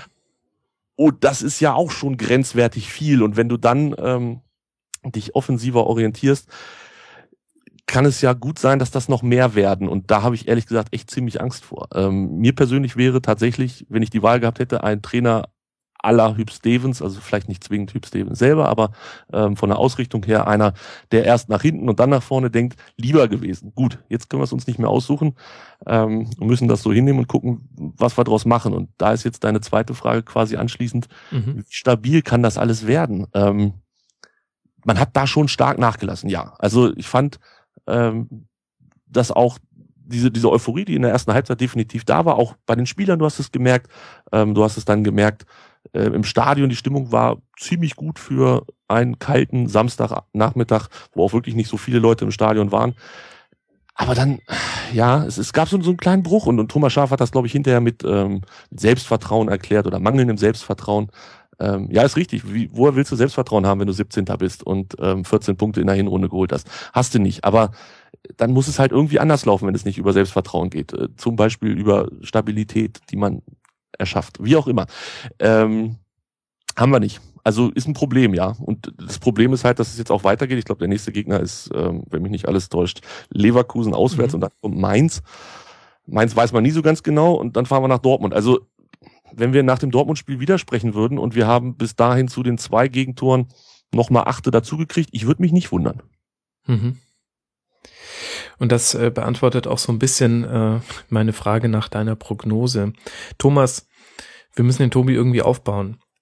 Was, was kannst du ihm denn als Argument mitgeben, dass das alles gar nicht so schlimm war jetzt mit dem Auftakt? Tja, Sag ein bisschen nicht, Statistik vielleicht, mehr gewonnene Zweikämpfe, viermal so viele angekommene Pässe wie Darmstadt, aber so viel Hoffnung, wenn du zu Hause gegen, gegen Darmstadt 98 verlierst und Tabellenletzter bist, lässt sich da auch nicht generieren, befürchte ich. Für mich wird auch, wenn wir ähm, nach der Prognose fragen, wenn wir auf den weiteren Saisonverlauf schauen, ist das für mich ganz klar eine Qualitätsfrage. Also ich bin schon nicht wahnsinnig überzeugt ähm, von den Herren Pripp, Marcelo, Salif Sané, die da gestern in der Anfangsformation standen. Wenn man sich dann anschaut, was von der Bank noch hätte kommen können, da sitzen dann Albornoz, Gülselam, Yamaguchi, Kenan Karaman, ähm, da frage ich mich auch, ob das, ob das auf Dauer reichen wird. Mhm. Trotz Thomas Schaf. Ich kenne niemanden, der nicht sagen würde, Thomas Schaf rettet die. Haben alle gesagt. Für mich wäre der klassische Verlauf gewesen, ähm, weil für mich auch ähm, Darmstadt bis gestern Abstiegskandidat Nummer eins nach wie vor war, wäre für mich der klassische Verlauf gewesen. Hannover zieht die richtig mit runter. Im ersten Spiel unter Thomas Schaf, Tor Almeida wäre alles großartig gewesen. Dann nimmt das Spiel so einen Verlauf, das ist natürlich wirklich ein Schlag in die Magengrube. Davon muss man sich erstmal erholen. Und ähm, also so wie ich gestern Borussia Dortmund habe spielen sehen, da muss man sich keine großen Hoffnungen auf einen Auswärtssieg machen. Wobei letztes Mal gab es sogar einen, glaube ich, ne? 1-0. 1-0 in Dortmund gewonnen. Äh, Kiyotake mit dem Freistoß, wenn mich nicht alles täuscht. Ich bezweifle, dass sich das wiederholen wird. Ja, ich auch. Habe ich damals aber auch, in der Tat. was, was, was sagst du denn zur Kadertiefe? Ist das so wie ich das aus der Ferne sage, oder siehst du da schon noch, noch also Potenzial? natürlich, so wie in der Hinrunde auch schon einen, auf den alle Hoffnungen ruhen, Hiroshi Kiyotake, ähm, der ja aktuell leider schon wieder verletzt ist, ist dann aber halt auch so der einzige, wo man sagt, ähm, wenn der zurückkommt, gibt es, wenn er fit ist und wenn er normale Leistung abruft, gibt es tatsächlich einen, einen Leistungsschub. Ähm, es dürfte allerdings noch viel spannender sein, was, wie scharf die Spieler einsetzt. Also ich habe es vorhin kurz angesprochen, Salif Sané, ähm, der jetzt gegen Leverkusen nicht spielen wird, weil er seine fünfte gelbe Karte gesehen hat. Der kann viel, viel mehr, als er gestern gezeigt hat. In meinen Augen ist das halt ein Sechser und kein rechtes Mittelfeld oder rechts in der Raute spielender. Ähm, der war da irgendwie völlig verloren und, und hat uns gar nicht nach vorne gebracht. Also ähm, ist ist vom Kader her so, dass wir, dass ich finde, wir könnten tatsächlich 12, 13 Leute ähm, haben, die bei normaler Leistung uns den Klassenerhalt sichern. Würde ich mir persönlich keine so großen Sorgen machen. Das Problem ist halt, dass wir es aktuell gar nicht auf den Boden kriegen und dass wir insbesondere in der Defensive ähm, ja viel, viel zu doll schwimmen. Da passieren individuelle Fehler. Das ist in der Hinrunde relativ häufig gewesen. Irgendeiner war immer für den Bock gut, sei es ein Pass genau in die Füße vom Gegner oder über den Ball getreten. Wir hatten wirklich fast alles mit dabei. Und dann hast du halt nur 14 Punkte und das ist relativ dünne. Ähm, einen einzigen Spieler gibt's noch, der jetzt gestern das erste Mal gespielt hat, wo ich sage, auch da ruht so ein bisschen Hoffnung drauf. Das ist André Hoffmann. Der war mhm. auch, glaube ein Jahr insgesamt verletzt.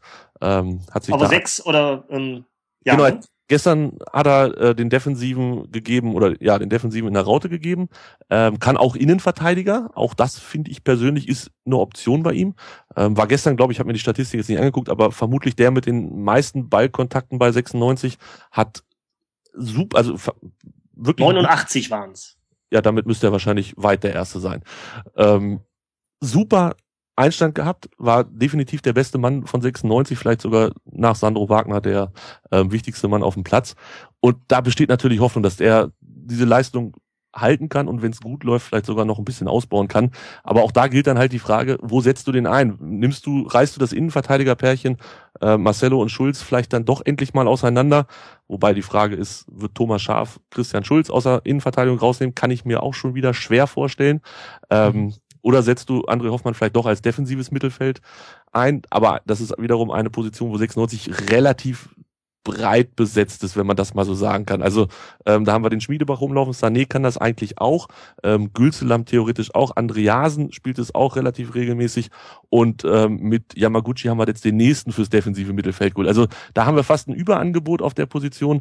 Ähm, deshalb wäre ich persönlich eher Freund davon, den Hoffmann in die Innenverteidigung zu setzen und dann, wenn man sowieso nur mit einem Sechser spielt, ähm, dann findet man bei den anderen auch schon einen, der das Ganze dann machen könnte. Mhm. Jetzt haben wir naturgemäß bisher nur über Hannover gesprochen, aber vielleicht ist das die eine positive Sache, die man äh, zum Spiel festhalten kann. Ich hatte den Eindruck, ich weiß nicht, Thomas, ob du mir zustimmst, dass äh, Darmstadt auch so ungefähr der unangenehmste Gegner zum un unangenehmsten Zeitpunkt war, denn die werden eben nicht unruhig, wenn die 0-1 hinten liegen. Die haben überhaupt kein Interesse daran, sich am Spiel zu beteiligen. Ich glaube, es gab wieder nur 130 Pässe von denen. Und die haben gnadenlos weiter ihr Spiel durchgezogen mit langen Bällen auf die Außen und gerade auf den Außen hatte Hannover Probleme mit Sorg und mit Sané und ähm, mit Sakai. Und vielleicht kam da auch wirklich der perfekt eingestellte Gegner zum perfekt schlechtesten Zeitpunkt. Wie siehst du denn die Leistung von Darmstadt? Ähm, ich, ich, glaube schon, dass das so, wie es gelaufen ist, dann doch letztendlich ein gefundenes Fressen für Darmstadt war. Mhm. Dass sie tabellarisch ja sogar in der Favoritenrolle waren, aber natürlich alles von sich schieben können. Es ist genau wie du sagst, macht ihr mal, ja, und wenn ihr, äh, wenn ihr ein 1-0 macht, dann geht's halt trotzdem genauso weiter. Ähm, das, das klappt schon hervorragend. Ich habe gesehen, wie sie ähm, beim 1 zu 1 in der Hinrunde Schalke in der Feldins Arena das Leben schwer gemacht haben. Das war also exzellent. Nachher haben sämtliche Schalker nur gejammert, ähm, wie hart, giftig, gallig, unfair die doch spielen und dass sie doch tatsächlich bei einem 1 zu 1 dann in der 85. Minute anfangen auf Zeit zu spielen. Ähm, also ja die sind schon, die sind schon verdammt unangenehm. Für mich waren sie trotzdem, ich habe es eben schon erzählt, Absteiger Nummer eins.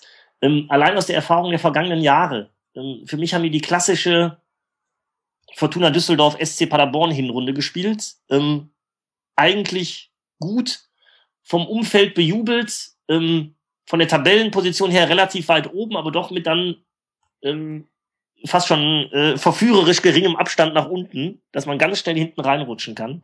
Aber jetzt haben sie natürlich ähm, ein richtiges Brett da gelegt. Na, jetzt sind es erstmal sieben Punkte mhm. auf dem direkten Abstiegsplatz. Die muss man erstmal verspielen. Definitiv. Und in zwei Wochen spielen sie bei der TSG aus Hoffenheim. Und dann können das ganz schnell zehn Punkte sein. Und dann sieht das sehr, sehr gut aus. Also ähm, bei allem, was wir jetzt über Hannover gesprochen haben, einfach weil wir auch den Schwerpunkt da legen wollten, wollen wir Darmstadt nicht ganz vergessen. Und die haben auch tatsächlich eine sehr gute Leistung gebracht. Und ich finde es ehrlich gesagt irgendwie auch witzig, wenn ich mir angucke, dass so viele Mannschaften in der Winterpause was getan haben. Und dann gucke ich bei Darmstadt Zugänge, nichts, Abgänge, nichts. Testspiele gegen Chemnitz, Kasimpasa und gegen Nürnberg. Darmstadt doing Darmstadt things irgendwie. Und es funktioniert auch im Jahr 2016. Warum sollen sie auch was ändern? Mhm. Ich wollte noch was zu, dieser, zu, zu diesem die spielen so unfair. Also das war ja gestern auch ganz klar ein Faktor. Die haben, die haben es mit Kratzen und Beißen versucht und ich kann das auch voll und ganz nachvollziehen. Ähm, kann auch immer dann wiederum nicht nachvollziehen, wenn sich andere Vereine darüber beschweren. Äh, Darmstadt wäre ja auch schön blöd, wenn sie es irgendwie anders versuchen würden. Also äh, die spielen das, was sie spielen, spielen sie wirklich gut. Die, die haben Biss, die hauen sich da rein. Du hast es gesagt, 130 angekommene Pässe in 90 Minuten. Das muss man sich mal vorstellen. Das hat also es waren 250. Ich habe da leider nur die. Achso, doch angekommen. Stimmt, 134.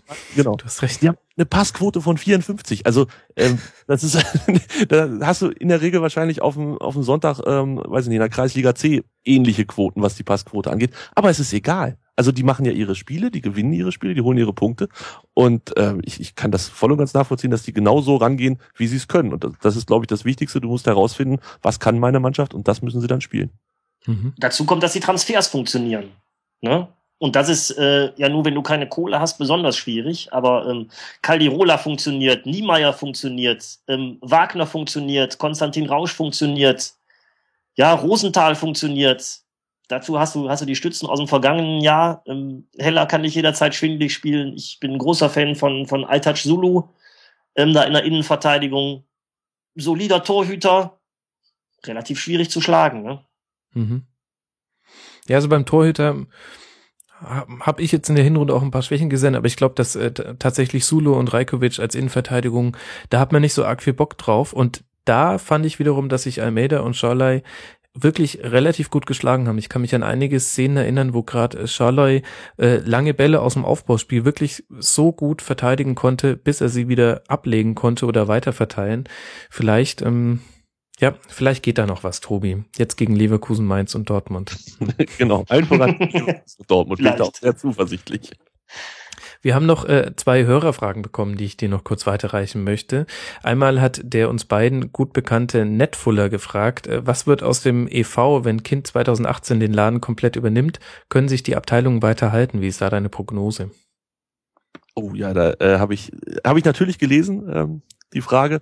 Hab dann auch nochmal ganz tief in meinem Wirtschaftsbüchlein ge geblättert. Nein, also das, das wirklich ähm, Entscheidende ist, glaube ich, für diese Frage ähm, gar nicht der 8.7.2018. Das ist dann, wenn ähm, 20 Jahre quasi unsere Investoren ähm, in den Profifußball investiert haben und dann diese 50 plus 1 Regel kippen können, sondern das eigentlich Entscheidende war der Moment, als, ich glaube, es war letztes Jahr im Mai oder im April, als dann bekannt wurde, dass man einige Monate davor ähm, dem Verein, also dem EV, die letzten Prozente abgekauft hat, die sie noch an dieser Sales and Service GmbH mhm. gehalten haben. Ähm, das war quasi der Moment, wo sich tatsächlich Verein, EV und die KGAA, also die Profifußballabteilung, ähm, ja, getrennt haben. Äh, da entstand diese Frage natürlich auch. Ähm, die Frage wird vermutlich auch immer bestehen bleiben, so wie sie vermutlich bei jedem Verein, unabhängig ob da jetzt Profifußball besteht oder nicht, ähm, weiter aufgeworfen wird. Der eigentliche Knackpunkt bei dieser ganzen Geschichte ist, dass der EV größtenteils so gut und solide dasteht, weil sie diese ganzen Fördermitglieder, ich glaube Hannover 96 hat insgesamt irgendwie 20.000 Mitglieder oder 18.000 und davon ist mehr als die Hälfte, 13.000 Mitglieder sind Fördermitglieder. Da sind sicherlich auch welche dabei, die dem EV was Gutes tun möchten und ihre 60 Euro im Jahr ähm, überweisen, weil sie den EV so gerne haben. Äh, ich gehe aber davon aus, dass vermutlich 12.500 das machen, um Vorteile bei der Profiabteilung zu haben. Zum Beispiel solche Geschichten ähm, wie Ticketvorverkauf oder mhm. ähnliche Sachen. Ne? Da hat man dann, kriegt dann noch zehn Prozent, naja, was halt die Vereine so anbieten ähm, bei solchen Geschichten. Das wird der Grund sein, warum die meisten Leute in diesem, ähm, in dem EV Fördermitglied sind. Und bislang und laut Martin Kind auch in der Zukunft ähm, soll dieses Konstrukt weiter bestehen, dass man, wenn man Mitglied in dem EV ist, bei der KGAA diese Vorzüge wie zum Beispiel bevorzugten Ticketverkauf ähm, hat. Und wir reden da bei 60 Euro im, im, Monat, äh, im Jahr. Bei 13.000 Leuten reden wir da irgendwie über 850.000 Euro. Und das ist für den EV eine Riesenstange Geld. Wenn das wegfallen würde, ähm, wäre man vermutlich relativ schnell in einem Bereich, wo man äh, ja für den breiten Sport quasi gar nichts mehr tun kann. Weil ich sag mal, wenn da 15 Leute in der Dartsparte ähm, jeder 60 Euro bezahlt, wird halt eng, dass man damit das Ganze am Laufen hält. Ne? Das muss halt aus anderen Geldern kommen. Und Martin Kind hat gesagt, das ist gesichert. Ähm, diese Scheidung ist nicht so gewesen, dass man ähm, ja wirklich getrennt ist. Man hat einen Grundlagenvertrag geschaffen, äh, der das Ganze regeln soll. Der ist hochgeheim. Den konnte man konnte man reingucken, aber man durfte nichts fotografieren und er ist auch nicht öffentlich im Internet. Das ist alles so ein bisschen suspekt gewesen, die ganze Geschichte. Aber es haben sich tatsächlich Leute diesen Vertrag angeguckt und durchgelesen. Ähm, und da soll geregelt sein, dass ja die Beziehung zwischen dem EV und der KGAA weiter bestehen wird, dass man ähm, sich weiter gern hat und dass man ähm, das Ganze nicht kündigen kann. Also es ist jetzt nicht mhm. so, dass irgendwann ähm, ja dann sagt, nö, jetzt EV, tschüss. Ich persönlich sehe auch gar keinen Grund da drin. Also ähm, natürlich ist das Wichtige, dass oder aus Sicht der Menschen, die diese KGAA ähm, da ihre Anteile haben, ist natürlich wichtig, dass der Profifußball, dass das läuft, dass da ähm, am besten Erstligafußball und wenn es richtig gut läuft, fällt dann auch eine Mark 50 ab und alle freuen sich. Ähm, aber ich glaube, wir reden, also 96 hat ein Etat, so hört man, um 80 Millionen und verzichtet jetzt da aktuell auf 850.000, damit es dem EV gut geht. Ich glaube, das ist für beide Seiten eine, eine Win-Win-Situation ähm, und ich sehe wenig Gefahr, dass man ähm, dem EV da jetzt irgendwie, dass man den opfert oder pleite gehen lässt oder vor die Wand fährt oder was auch immer. Mhm. Äh, entschuldige, wenn ich mal kurz hier ähm, einhake. Was kommt denn nach Martin Kind?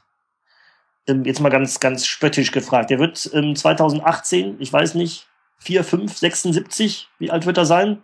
Ja, so in dem Dreh. Ähm, ist da irgendwie ähm, die, die interne Erbfolge geregelt, dass auch, ähm, wenn es vielleicht mal irgendwann eine, eine Übergabe dieses, dieses ja äh, offensichtlich gewaltigen Vermögens gibt, dass das auch weiterhin mit Hannover 96 verknüpft sein wird? Also ich gehe fest davon aus, dass Martin Kind, solange er lebt, möchte er ähm, das so weitermachen, wie er es bisher macht, zumindest was die Anteile angeht ähm, und sicherlich auch was die ja, die mediale Aufmerksamkeit angeht. Also er wird will ja dann nicht mehr ähm, in, in dieser Form jetzt Präsident des EVs und Geschäftsführer von, von der KGAA, möchte er nicht mehr aktiv sein, sondern dann eher irgendwie was in Richtung Aufsichtsrat. Aber letzten Endes in meinen Augen alles nur Namen dafür, dass er halt weiter da ist. Ähm, Martin Kind wird immer mit Hannover 96 verknüpft sein und wird, glaube ich, auch immer ähm, großen Einfluss haben, sowohl vor der Kamera als auch dann hinter den Kulissen. Ähm, was er aber möchte, ist halt dieses Tagesgeschäft abgeben. Das ist ja die Geschichte, ähm, dass er sich 2017, 2018, so ganz genau hat er das nie definiert. Es ging immer in die Richtung, wenn das hier alles auf soliden Beinen steht. Aktuell ist es ja sportlich nicht ganz so. Da hatten wir schon bessere Zeiten, aber er meint dort allen voran solche Sachen wie das Nachwuchsleistungszentrum, was aktuell gebaut wird. Wenn das dann läuft und bezugsfertig ist quasi, ähm, dass das dieser Moment ist, dass er sagt, er kann Hannover 96 auf festen, soliden Beinen weiterreichen. Der Bau mhm. eines, ähm, wie heißt das, eines Vereinsheim, sagt man in kleinen Vereinen, ich weiß gar nicht, wie das in Hannover jetzt bei dem Ding genannt wird. Also für den EV, da soll auch nochmal so eine ähm, Zentrale da gebaut werden, wo der EV quasi verwaltet wird. Das, das sieht er nochmal als, als seine Aufgabe an, das nochmal ähm, zu machen. Und dann möchte er das gerne den Posten abgeben. Und da muss man tatsächlich ein paar Tage zurückblättern. Dann ist man bei ähm, Jörg Schmatke. Der war mal vorgesehen dafür, dass er da den Geschäftsführerpart übernimmt, den Kind quasi inne hat, das tägliche Geschäft. Jetzt ah, wissen wir, das ist wie Prinz Charles mit der Queen. Der Prinz Charles wird ja auch irgendwann mal König von England. Ja, ähm, der kann aber nicht nach Köln. Nein. kann er nicht. Das wird leider nicht klappen bei Prinz Charles. Ähm, ja, Schmatke ist nach Köln geflüchtet und jetzt versucht das halt mit Bader quasi nochmal. Also ähm, das ist einer, mhm. der ja nun auch ganz offensichtlich nicht nur Sportbezug hat, sondern auch einen wirtschaftlichen Bezug hat. Ähm, und da stellt sich Martin Kind das, glaube ich, ganz gut vor, dass Bader vielleicht so in dem Bereich sein Nachfolger werden kann, soll 2017. Aber das sind anderthalb Jahre vermutlich noch oder oder ja, kommt ungefähr hin anderthalb Jahre. Da kann in Hannover, vielleicht haben wir bis dahin noch drei von den Managern und Präsidenten, äh, Geschäftsführer Sport. Da bin ich auf alles gefasst. Also das ist ähm, alles noch ein bisschen offen und ich denke, solange Martin Kind, wie gesagt, lebt, äh, wird er seine Anteile behalten und ähm, nicht an seine Kinder oder ähnlichem weiterreichen. Für mich ist eigentlich nur wichtig, dass jetzt Ben Shop nach Düsseldorf zurückkommt. Da kannst du ziemlich sicher sein, ne? Das hat funktioniert. ich, ich glaube, das wird so kommen, ja. Na, dann sind wir ja alle glücklich. Und wie läuft das dann mit der Übernahme der Anteile von Martin Kind? Also ketzerisch gefragt, hat er ein Interesse daran, dass es bei Hannover gerade nicht fürs internationale Geschäft reicht und die Anteile ein bisschen günstiger zu haben sind? Oder ist das alles eh schon über die Bühne mit dem, was da vor anderthalb Jahren gemacht so wurde. das verstanden. Das, was man vor anderthalb Mhm. Jahren gemacht hat, das waren die letzten 16 Prozent irgendwie plus Mhm. minus bisschen, die da der EV gehalten hat. Ähm, die hat man damals ja für einen viel diskutierten Preis von, ich glaube, drei Millionen. Ähm, ja, ganz spannende Geschichte. Wirtschaftsprüfer, Wirtschaftsberichte, die nicht eingesehen wurden. Das ist in der Tat so eine Geschichte, die damals sehr hochgekocht ist. Äh, inzwischen interessiert gefühlt schon wieder keine Sau.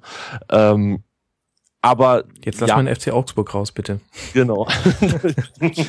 es hat ein, ein Preis, der wirklich so ein bisschen komisch war. Da wurde Mhm. dann auch hin und her gerechnet und, und erklärt und Schulden irgendwie noch abgebaut. Jetzt nage mich da nicht auf die ganzen Details fest. Aber das war auf jeden Fall so ein bisschen komisch, dass, dass, dass Spötter gesagt haben, ach, ganz Hannover 96 ist nur 20 Millionen wert. Ähm, ich glaube, Berlin hatte zeitgleich irgendwie auch mit so einem Investor da Teile verkauft und, und kam irgendwie auf den zehnfachen Preis oder so. Also äh, ich glaube, da rechnen die einen mit Äpfel, die anderen mit Birnen und ähm, am Ende ist das dann auch alles vielleicht gar nicht so ganz wichtig. Mhm. Am Ende ist es alles dann doch nur Kompott. Das heißt, jegliche Verschwörungstheorie, dass ein, ein Abstieg von ihm vielleicht sogar gewollt sein könnte, der können wir entgegentreten. Das ähm, würde keinen großen Sinn ergeben. Kann ich mir partout nicht vorstellen, nein. Und damit könnten wir vielleicht dann auch ähm, vor allem für dein Sehen wohl auch diesen Hannover-Block zumachen. Aber ich spreche ganz grundsätzlich ganz gerne über 6 aber ja, zurzeit tut's halt auch echt ganz schön weh, ja.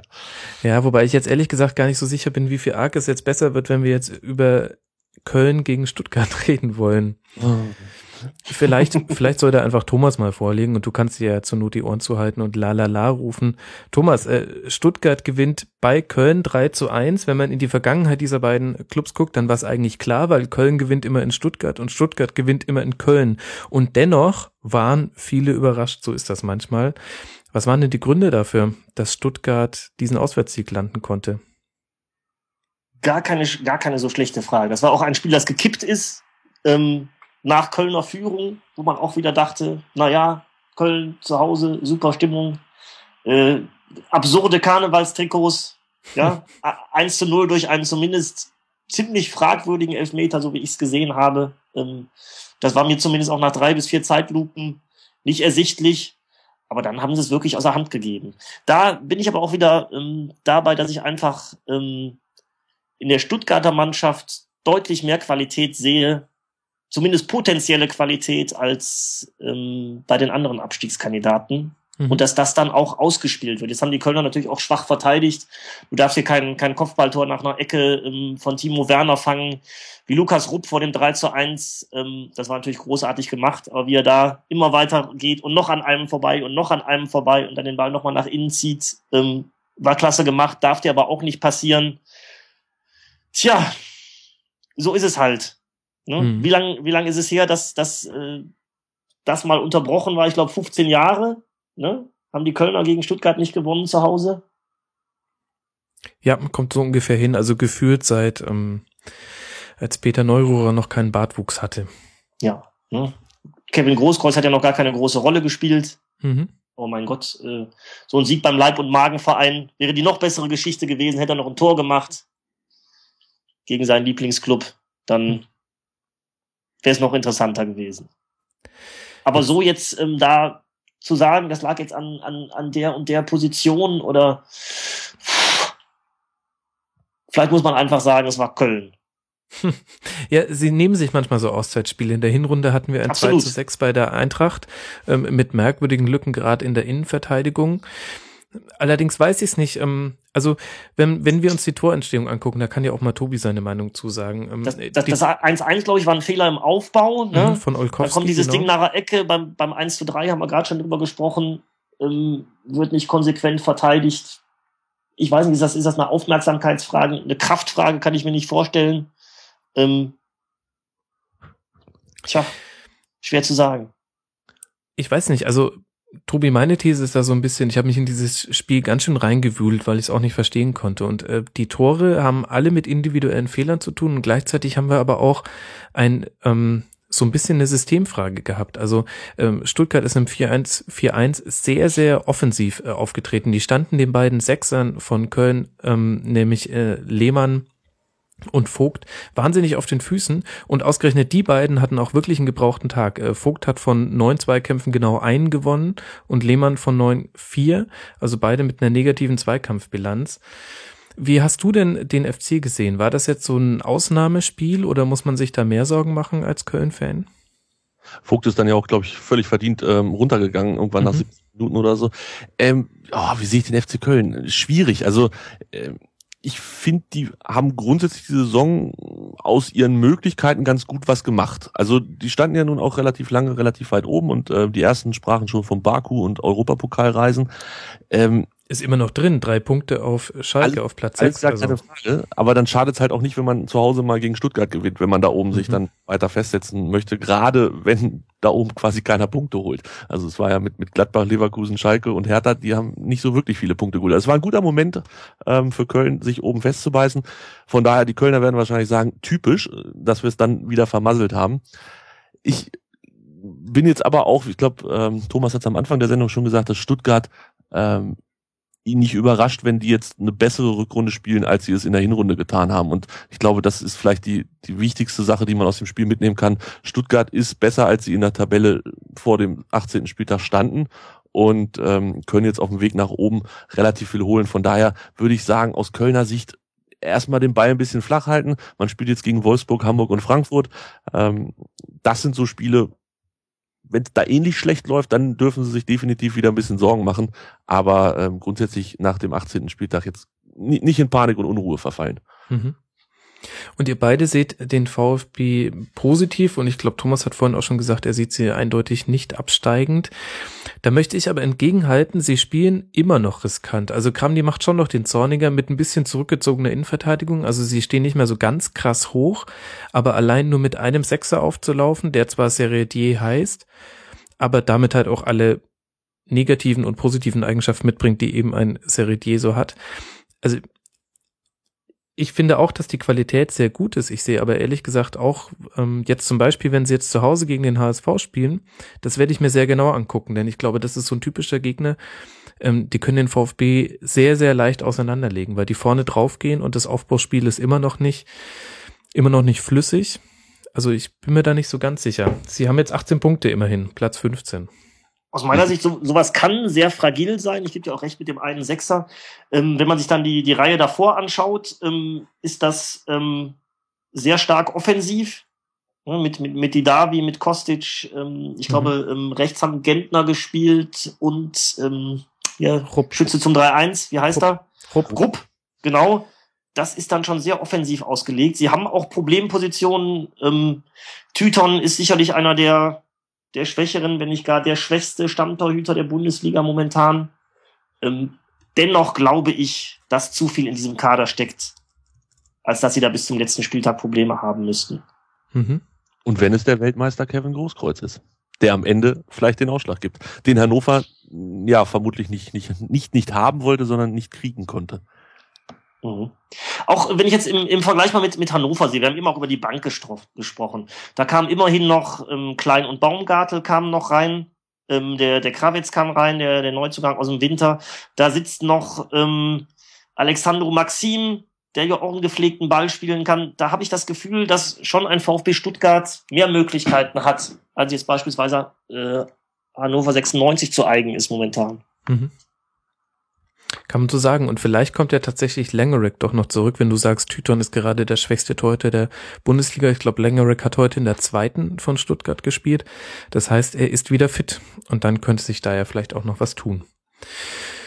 Gut, ähm, wir werden sehen, wo die Reise hingeht. Der VfB jetzt zu Hause gegen den Hamburger SV und der FC auswärts bei Wolfsburg und dann wiederum gegen den HSV.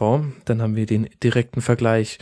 Und dann gab es noch ein weiteres Spiel, das den Tabellenkeller direkt betrifft, nämlich die TSG aus Hoffenheim gegen Bayern 04 Leverkusen. Und auch das lief jetzt nicht unbedingt so, wie es sich Tobi wahrscheinlich gewünscht hätte.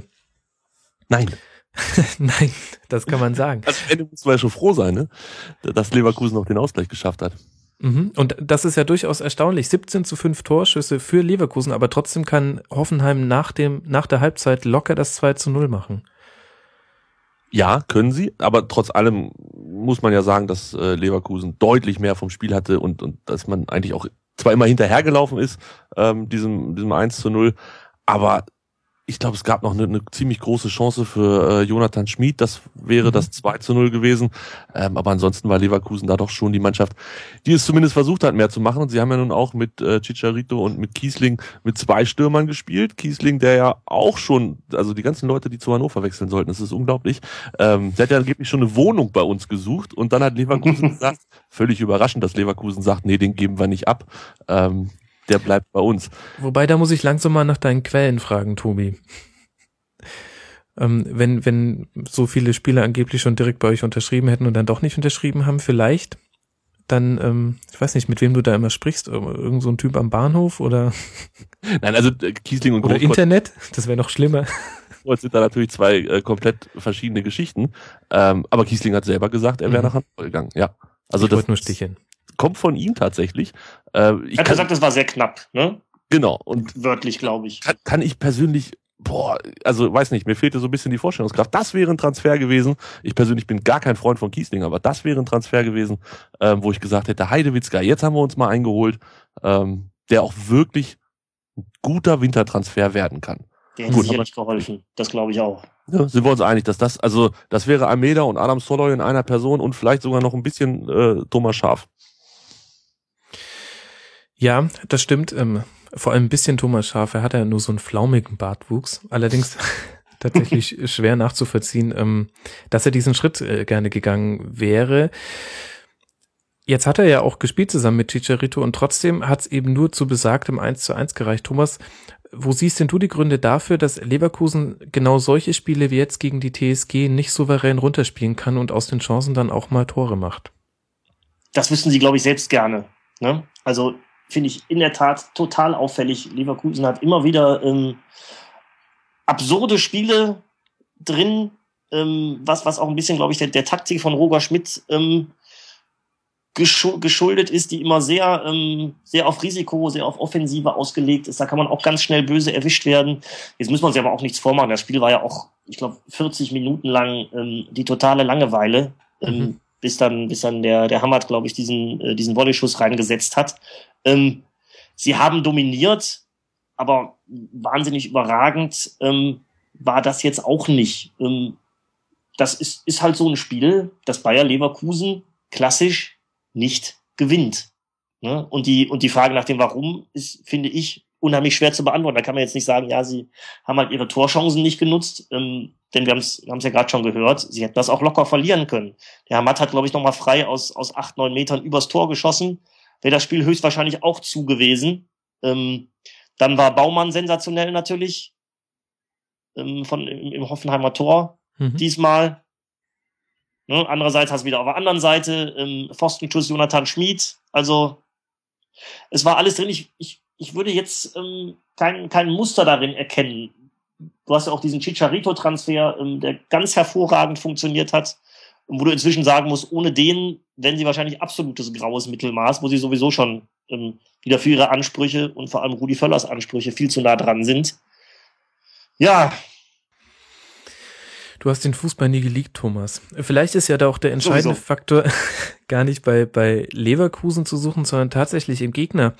Denn äh, es ist nicht schwierig, eine Tendenz äh, bei Hoffenheim zu erkennen, wenn man mal über die Winter hinaus, Winterpause hinaus zurückblickt. Unter Hüb Stevens acht Spiele und nur zwei Niederlagen. Beides war ein 0 äh, zu 1 gegen Schalke und gegen Hertha. Und ansonsten nur Unentschieden und ein Sieg und insgesamt auch nur vier, fünf, sechs Gegentore kassiert in diesen acht Spielen. Also vielleicht trotz aller Chancen für Leverkusen ist es auch vielleicht ein weniger für Leverkusen typisches Spiel gewesen, sondern ein eher für Hoffenheim typisches Spiel gewesen. Klar. Also vor allem für Hüb Stevens. Das, das ist ja Hüb Stevens in Reinkultur, was du beschrieben hast. Ich glaube, seine ersten beiden Spiele endeten auch gleich 0 zu 0. Ne? Mhm. Ähm, er weiß, was er tut. Und vor allem, ähm, was eigentlich noch wichtiger ist, ähm, er weiß, was er nicht tut. Ne, denn, denn Hoffenheim war ja auch eher so auf, auf, auf spielerische Lösungen, mhm. offensiv ausgelegt, ähm, über die Flügel kommen etc. Und was, was macht Hüb Stevens? Der geht hin und dann wird gnadenlos, wird erstmal definitiv, äh, defensiv stabilisiert. Und wenn das funktioniert hat, dann können wir mal gucken, ob wir vielleicht vorne auch noch ein Tor hinkriegen. Ne? Mhm. Von daher ist das, ist das für mich absolut typisch. Meistens reicht das, um sich zu retten. Aber jetzt sehen wir, sind auch vier Punkte ähm, auf den Relegationsplatz kann man sehr gespannt sein. Ich, ich sehe Hoffenheim mit, mit weit größeren Problemen als andere da unten. Mhm. Das ist ja sowieso das Interessante am Abstiegskampf im Jahr 2016, dass wir hier unterschiedliche Strömungen haben. Wir haben, ich würde sagen, zwei Teams, die sehr auf die Defensive fokussiert sind, nämlich Hoffenheim und Darmstadt. Da geht es vor allem darum, erstmal dem Gegner das Spiel zu zerstören. Und dann haben wir eine ganze Reihe von Teams, die sagen, wir werfen jetzt einfach alles nach vorne und ähm, hinten darf das Scheunentor einfach nur ein bisschen, es darf nur um ein Tor kleiner muss es sein, als wir vorne schießen. Und da haben wir eben Hannover, wir haben Werder, wir haben Stuttgart und wir haben die Eintracht aus Frankfurt, die in einem bemerkenswerten Sonntagsspiel 3 zu 2 gegen Wolfsburg gewonnen haben. Und jetzt will ich die Frage nicht wieder an Tobi stellen. Das tut mir ein bisschen leid. Ich kann nicht immer nach den direkten äh, Konkurrenten fragen. Deswegen, Thomas, kriegst du jetzt nochmal die Frage. Erklär mir doch mal bitte dieses Spiel. Und wenn wir jetzt Tabu spielen würden und ich gemein wäre, würde ich sagen, verwende nicht das Wort Momentum. Oder Alex Meyer. Ja. ähm, ja. Es ist, es, ist, es ist merkwürdig heute. Ich, ich, ich glaube, klar, äh, beim Fußball sagt man doch so schön, verkompliziert sich alles durch die Anwesenheit des Gegners. Mhm. Und da hat der VfL Wolfsburg, glaube ich, riesige Probleme mit. Ähm, abgesehen davon, ähm, dass natürlich ähm, da die Transfers nicht funktioniert haben. Sie hatten sich äh, weit mehr von Draxler erhofft, sie hatten sich weit mehr von Schürle erhofft. Ähm, und spielen, so, so habe ich das Gefühl, in der Bundesliga fast am weitesten unter ihrem Potenzial. Ähm, und wie instabil sie sind, hat man ja wieder gesehen. Also drei Tore von Alex Meyer, der natürlich sensationell ist. Ähm, das Spiel zum Kippen, sie machen dann sogar noch das 2 zu 2 mhm. kurz vor Schluss. Damit wäre eigentlich alles gut und dann ist es aber auch so, so richtig typisch VfL Wolfsburg, dass er, dass er dann noch einen kassieren. Ähm, ganz, ganz merkwürdiges Spiel. Ähm, besonders ärgerlich, ich habe äh, nebenher auch noch Monopoly gegen meine Tochter verloren. Mein Gott, du hast einen gebrochenen Tag und wir haben die ganze Zeit hier Tobi so in Watte gepackt. Ähm, dabei hattest du ja den viel härteren Tag. Ja, das ist bitter. Aber dann würde ich auch die Schuld bei dir suchen, ehrlich gesagt. Da bist du wahrscheinlich mit einer schlechten Taktik ins Spiel gegangen, warst nicht voll motiviert und wahrscheinlich hast du auch letztlich nicht die Anweisung vom Trainer befolgt. Nein, es war alles Pech. Ach so. Ja, das, das hört man ja oft von Teams, die hinten drin stehen. Kinder, du Kinderduse. ja, das kennt man. Kinder sind die Bayern, das Bayern München des Real Life. Gut, äh, kommen wir doch nochmal zurück zu diesem Spiel. Ähm, Tobi, Wolfsburg kann eigentlich den, den Sack zumachen, schon in Halbzeit eins. Da war Eintracht furchtbar schlecht, äh, gerade auf den Außen. Ähm, sie sind früh draufgegangen, dann kam ein langer Ball und schon hatte Wolfsburg eine Überzahlsituation auf den Flügeln und mit Hasebe und Ochipka haben da jetzt zwei gespielt, die nicht den besten Tag hatten in Halbzeit eins. Woran liegt's denn, dass Wolfsburg das nicht hinkriegt, in so einer Situation das 2 zu 0 zu machen und mutmaßlich den Deckel drauf zu machen. Fällt ja. da jetzt der Name Bastost? Ja, wäre vielleicht eine der Möglichkeiten. War so, war so ein bisschen wie Schalke gegen Bremen. Ne? Die führten ja auch die Schalke 1-0 mhm. und auch da fehlt es dann, den Sack zuzumachen. Ähm, Wolfsburg hat allen voran ein, ein unfassbares Auswärtsproblem. Ne? Also die sind ja tatsächlich auswärts noch schlechter als 96 und Hoffenheim. Ähm, die, die haben sechs Punkte geholt aus neun Auswärtsspielen. Mhm ich, ich weiß letzter damit, was schon Tabellen, krass ist, wenn man insgesamt Tabellen siebter ist. Genau, also das ist wirklich schon erschreckend, ähm, wie man das dann noch kombinieren kann. Und es, es kommt ja immer wieder diese ähm, Spiele von Wolfsburg auswärts, dass es quasi mit Ansage kommt. Also auch heute bei Twitter, es war wirklich vorher schon zu lesen, naja, ist ja klar, dass die ähm, auswärts nichts reißen in Frankfurt. Und so kam es dann letzten Endes auch. Also äh, ich weiß nicht, man kann man es vielleicht versuchen mit der Doppelbelastung, dass man sagt, die sind einfach. Ja, aber die äh, kommen gerade aus der Winterpause. Ja, Tobi. Die, die, natürlich jetzt am 18. Spieltag nicht, aber ähm, ja, okay. wenn man sich den, den Spielplan in der, in der Hinrunde mhm. anguckt, ähm, da ist halt doch schon mit Champions League, Pokal sind sie jetzt inzwischen raus, aber immerhin die zweite Runde gegen die Bayern erreicht. Ähm, da ist schon, da, das ist vielleicht einfach für Wolfsburg äh, ein bisschen viel und dazu diese Kombination, du hast es vorhin angesprochen, dass äh, die Neuverpflichtung nicht das bringen, was sie vielleicht sollen, wenn man sich überlegt, ich weiß nicht, 30 Millionen für Schürle, hat jetzt sein erstes Tor geschossen. Ja, da kann man sicherlich sagen, da ist noch Luft nach oben, was ähm, zum Beispiel den Schürle angeht. Mhm.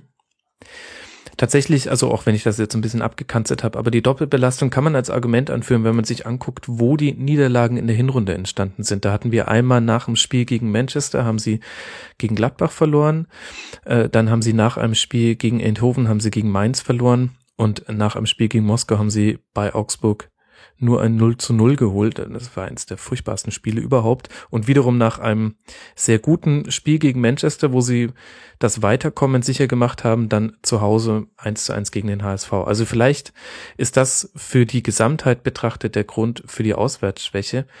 Jetzt haben wir über Schürle schon gesprochen, der tatsächlich ja eins seiner besseren Spiele gemacht hat, auch ähm, erfolgreich war. Ähm, ich würde gern noch über, über zwei, drei andere Namen sprechen, denn ich fand, äh, dass ähm, Julian Draxler so gut wie nicht existent auf dem Platz war. Christian Tresch auch irgendwie einen rabenschwarzen Tag erwischt. Und ich habe so ein bisschen den Eindruck, Thomas, dass der wichtigste Spieler, der gerade fehlt, Luis Gustavo ist. Denn die Doppelsechs hat mir also jetzt zumindest in diesem einen Spiel überhaupt nicht gefallen. Nein, das, das war nichts. Ähm, dafür ist auch, ähm, glaube ich, Gilavogi zu schwach, auch wenn er mhm. immer wieder starke Momente hat. Ähm, da fehlt Luis Gustavo definitiv enorm. Ähm, vor allem, ähm, weil dann der Übergang ins Angriffsspiel ähm, enorm erschwert wird, ähm, wenn eben so, so ein Trash wie gestern wirklich einen schwarzen Tag hat. Und dann kommen die Bälle erst gar nicht auf den Außen an, wo dann vielleicht äh, rechts Caligiuri, der glaube ich auch sehr früh ausgewechselt wurde, ähm, und links mhm. Draxler damit was anfangen könnten. Ähm, und Julian Draxler, das war schon auf Schalke so, ist, ist kein Spieler, der hingeht, ein Spiel an sich reißt und das entscheidet, sondern er ist, ist, ist ein Spieler, der hervorragend in ein, in ein gut fließendes Spiel hineinpasst, um dann da wirklich nochmal ähm, mit, mit guten Szenen herauszuragen. Ähm, aber er war noch nie ein Spieler, der jetzt gesagt hat, okay, wir liegen 2-0 zurück, jetzt aber mhm. hochkrempeln und ab geht's. Ja, ab geht's. Da würde man, glaube ich, auch von ihm zu viel erwarten. Mhm. Und auf der anderen Seite hat genau das äh, die Eintracht gemacht, hat das Spiel gedreht. Alex Meyer, drei Tore. Wir haben es noch gar nicht oft genug erwähnt, so sehr wie man es herausstellen müsste. Und jetzt kann man sich die Frage stellen, wie stark ist die Eintracht denn jetzt gerade, äh, Tobi? Wie würdest du das bewerten? Also diese Kampfgeschichte, finde ich, muss man ähm, den Frankfurtern wirklich hoch anrechnen, sich nach der ersten Halbzeit, wo wirklich nicht so viel zusammenlief. Ich glaube, da gab es auch noch eine Szene, ähm, hat Eigner den Draxler gefault im Strafraum, hätte noch Elfmeter geben müssen. Also eigentlich wäre das Ding zur Halbzeit schon gegessen gewesen. Sich dann da rauszuziehen, tatsächlich in Führung zu gehen und dann aber auch nicht nachzulassen, als man das 2-2 gekriegt hat. Also ich fand, es war dann trotz allem ein offenes Spiel, viel Rambazamba nach dem 2-2. Beide hatten Bock drauf, das Spiel noch zu gewinnen. Frankfurt hat da ähm, ja gegen den Champions League Teilnehmer Wolfsburg gegengehalten und das war schon beeindruckend. Und ähm, ob das dann am Ende der Saison, weiß ich nicht, für Platz 14 oder 15 oder vielleicht doch nur 16 reicht, ähm, das hängt sicherlich auch ein bisschen davon ab, wie Meier drauf bleibt. Und jetzt müssen wir mhm. einfach so über den grünen Klee loben, wie er es auch verdient hat. Der Junge ist einfach so wichtig für Frankfurt. Ähm, man stelle sich vor, der würde verletzt ausfallen oder ähnliches. Ich glaube, das wäre ähm, das was dann die Eintracht tatsächlich nochmal in, in größere Probleme bringt. Aber äh, mit einem Meier, der seine normale Form abruft, und da gehören dann halt leider auch mal drei Tore in einem Spiel gegen Wolfsburg dazu, ähm, sollte die Eintracht unten nicht ganz mehr reinrutschen, glaube ich. Ich, ich glaube, es gehört noch dazu, dass sie, dass sie vielleicht ähm, nach Darmstadt unten drin den, den höchsten Drecksackfaktor haben.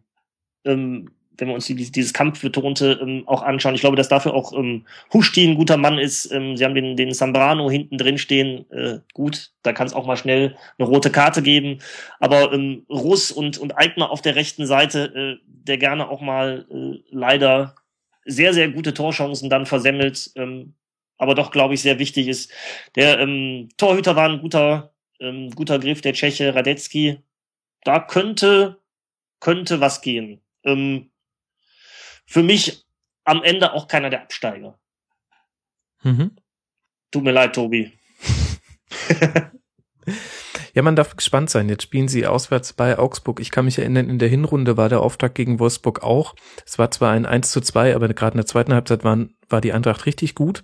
Und dann kam mit Augsburg so ein bisschen das spielerische Kryptonit für Eintracht und hat den mal so richtig den äh, äh Keilriemen vom Zahnrad genommen. Mal gucken wie sie da jetzt dann bestehen. Und dann zu Hause gegen Stuttgart, da erinnere ich mich an lustige 4 zu 5 Spiele.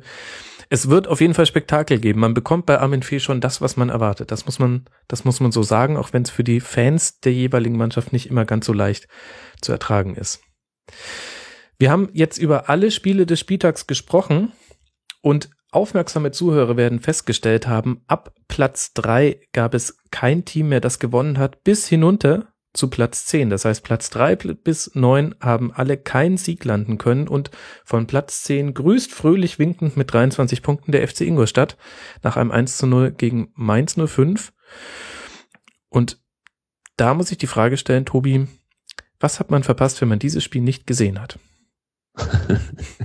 ähm, nee, du müsstest mich, glaube ich, eher fragen, ähm, wie viel hast du von dem Spiel gesehen? Und dann sage ich, ich habe so gut verpasst.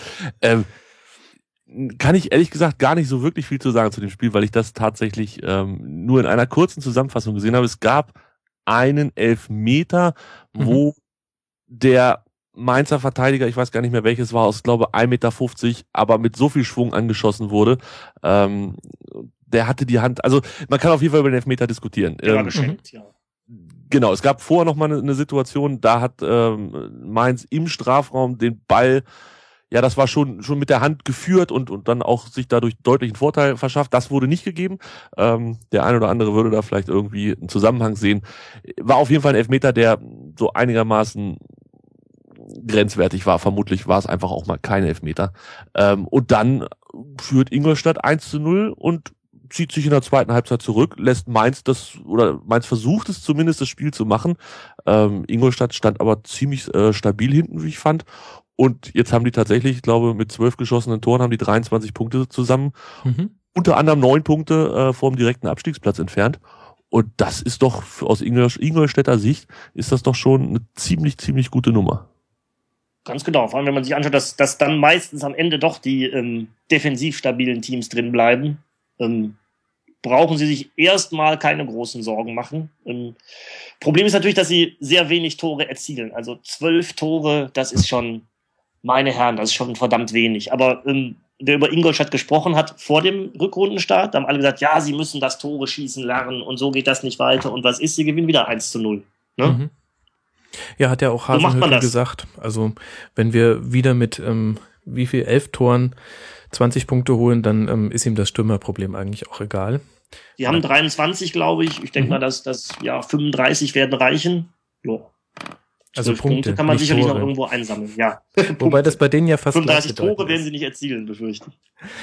Also wir sind alle drei, denn ich schließe mich euren Meinungen an, entspannt, was die Abstiegssituation vom FC Ingolstadt angeht. Und jetzt würde mich interessieren, wie seht ihr denn die Situation von Mainz 05? Denn auch ohne das Spiel jetzt überbewerten zu wollen, spielerisch wäre ein 1 zu 1 drin gewesen, aber es war jetzt auch nicht so ganz das Gelbe vom Ei und mit einem möglichen, egal ob er kommt oder nicht, Abgang von Yunus Mali ist die Frage, wie sich das noch weiterentwickelt. Tobi, das hat der Spieler, Entschuldigung.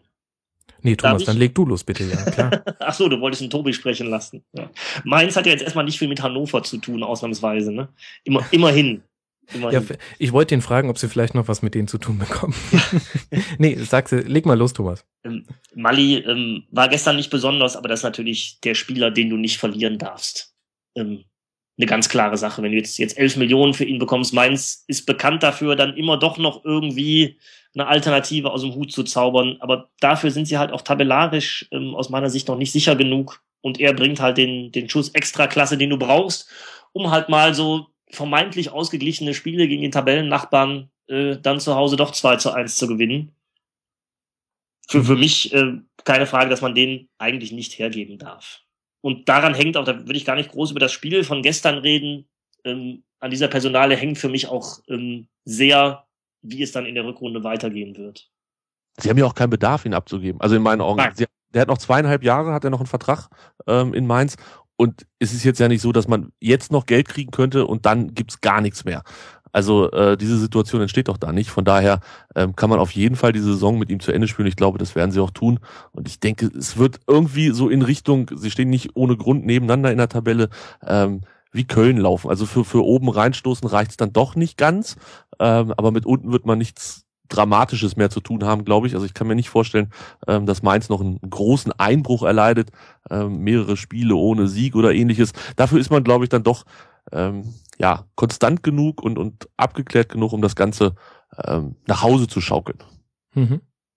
Interessant fand ich, dass Muto nicht von Beginn an gespielt hat. Ähm, Muto und Mali waren ja somit die wichtigsten Spieler der Hinrunde und jetzt erstmal auf der Bank gestartet, ähm, stattdessen Cordoba vorne drin und äh, Samperio auf dem Flügel. Ähm, nur als Fußnote finde ich ganz interessant, das zu beobachten, wie das jetzt weitergeht in den Spielen. Ich glaube, zu Hause gegen Gladbach und dann auswärts, ach ja, bei einem Team namens Hannover 96. Hm, toll, ne? also wenn, wenn, wenn, wenn Cordoba da wieder, also keine Torvorlagen, kein Torschuss, äh, ja, keine, keine indirekte Vorbereitung, keine Flanke, 31 Ballkontakte, also hätte man wahrscheinlich doch eher Herrn Muto spielen lassen sollen. Mhm. Naja, aber der Tobi, der leckt sich schon äh, die Finger, wenn er daran denkt, dass Cordoba vielleicht auch gegen Hannover aufläuft und ähm, vielleicht wird das ja euer Befreiungsschlag, Tobi. Wir werden es dann beobachten. Der ist doch für Leverkusen schon angesetzt. Ach so, Entschuldigung. Ja. Äh, also, das, ähm, so früh wie konnte schon. ich das äh, Spiel übergehen? Okay, dann halten wir fest, Be Befreiungsschlag gegen Leverkusen für Hannover. Damit kann man sich eigentlich das Schauen des nächsten Spieltags eigentlich auch fast schon sparen. Äh, danke, Tobi. Niemand mag Spoiler, aber gut. Gibt es denn noch etwas zu diesem Spieltag, was ihr gerne noch besprochen hättet? Nee, ich bin restlos durch mit dem Spieltag. Das glaube ich. Das kann ich mir vorstellen. Also hat mir auch aus, aus der Ferne hat mir das wehgetan. Ich mag Hannover 96. Ähm, unter anderem deswegen, weil ich vor 25 Jahren immer beim Bundesliga-Manager mit denen gespielt habe, weil ich das Wappen so schön fand. Oh. Aber das würde mir auch echt, echt wehtun, wenn die runtergehen würden. Und weil wir den einen oder anderen Spieler immer zur Fortuna durchreichen. Ja, toll. Herzlichen Dank nochmal für Jakob Nahn. Können wir denn da ein Also, kleines hat uns Update ein schönes bekommen? Ei ins Nest gelegt. Gib uns da mal ein Update, Thomas. Äh, Was macht denn die Fortuna gerade? Hoffentlich trainieren. Im Testspiele verlieren. Heute allerdings äh, haben sie 1 zu 0 gegen den ungarischen Vertreter Szeged gewonnen. Und jetzt wird natürlich alles gut. Ja, herzlichen Glückwunsch. Wie immer. Ist schön, dass du dir trotzdem Zeit genommen hast für diesen Podcast und nicht ausgiebig feiern gefahren bist. Ähm, das dürfte so ungefähr das spannendste Spiel des Wochenendes gewesen sein, neben dem äh, 5 zu 4 von Liverpool bei Norwich, aber halt nur auf Platz 2 dahinter. Meine Brille ist noch so gerade ganz. Also Ja. braucht man sich keine Sorgen machen. Ach ja, dieser Kloppo. Er schreibt schon immer wieder schöne Geschichten. Ihr Lieben, wenn ihr nichts mehr hinzuzufügen habt, würde ich euch nur noch sehr herzlich danken für die Zeit, die ihr euch genommen habt und für die Einblicke, die wir bekommen haben. Ich kann nur auffolgen, folgt bitte diesen beiden Herren bei Twitter. Zum einen at runnertobi, der leidgeprüfte und trotzdem überaus sympathische Hannover 96-Fan. Vielen Dank, Tobi. Danke, Max. Tobi, warte, sag doch noch mal eben schnell deine Absteiger. Das würde mich, also wenn wir noch mal alle drei einen Abstiegstipp abgeben würden, Mhm. das würde mich noch interessieren. Mhm. Du darfst auch Hannover nennen. Ja, ja, genau, da kommen wir ja in die, in die Bedru- Bedrulle, die ich äh, eigentlich nicht mag. Also ich, ich bin kein Fan davon, gegen die eigene Mannschaft zu tippen und tue mich da auch ähm, tatsächlich immer sehr, sehr schwer. Ähm, aber ja, dieses Spiel gestern ähm, hat aus dem eigentlich recht optimistischen 96-Fan einen ziemlich frustrierten gemacht. Also Thomas Schaaf hat bei der ersten Pressekonferenz hier in Hannover, äh, die so gut besucht war wie, glaube ich, noch nie eine Pressekonferenz, ähm, hat er gesagt, er will nicht hören, dass das ein Endspiel ist gegen Darmstadt. Und äh, an diese Aussage habe ich mich immer so ein bisschen hochgezogen die Tage. Ähm, das war natürlich ein ganz klares Sticheln gegen die Presseberichterstattung in Hannover zu Frontex Zeiten, als jedes Spiel ein Endspiel war. Äh, wenn Frontex heute verliert, muss er wieder gehen. Ich persönlich fand aber schon, dass eben dieses Spiel gegen Darmstadt sowas wie ein, Abstiegs, äh, ein Abstiegsendspiel ist und war. Zumindest dann, wenn du es verlierst. Ich meine, wenn du es gewinnst, Genau. Natürlich nicht. Ja? ist, ist nix, wenn nix, wenn du das gewinnst, ist nichts gewonnen, völlig richtig. Aber ähm, du hast es verloren und das ist das große Problem. Du hast jetzt nicht vier oder ein Punkt Rückstand auf Darmstadt, sondern du hast sieben Punkte auf Darmstadt. Und äh, wenn ich mich so an die letzten zwei Stunden erinnere, fiel ja dann doch des Öfteren, ähm, dass die Mannschaften, die da so zwischenstehen zwischen Darmstadt und Hannover, ähm, dass da einige nicht zwingend Kandidaten sind für die letzten drei Plätze. Und ähm, da habe ich eigentlich Darmstadt immer mit zugezählt, dass wir die irgendwie noch nach da unten kriegen. Aber jetzt sollst du in 16 Spielen sieben Punkte auf Darmstadt aufholen, wo du gerade mal 14 in der Hinrunde geholt hast. Also ähm, Darmstadt wird ja nun auch noch ein paar Punkte holen. Sie haben ja, wie gesagt, ihre Spielweise da ähm, entwickelt und, und können das auch sehr gut und haben diese 21 Punkte sich hart erarbeitet. Von daher, ähm, um jetzt die Frage dann tatsächlich doch noch zu beantworten zum Schluss, wenn ich heute Geld setzen müsste, würde ich sagen, Hannover 96 steigt ab, Werder Bremen steigt ab und auf den 16. Rang treffen wir am Ende vermutlich Darmstadt, ja. Verrückt, das wäre genau mein Tipp gewesen. Tatsächlich Auch sehe ich das ganz alle. genauso wie du.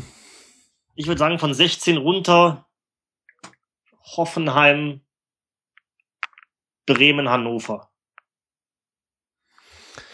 Da sind wir alle nicht besonders Ich hoffe, was Bremen-freundlich. ja, wir sind alle nicht Bremen-freundlich und äh, Hannover-freundlich schon gar nicht. Und das, obwohl wir einen in der Runde haben.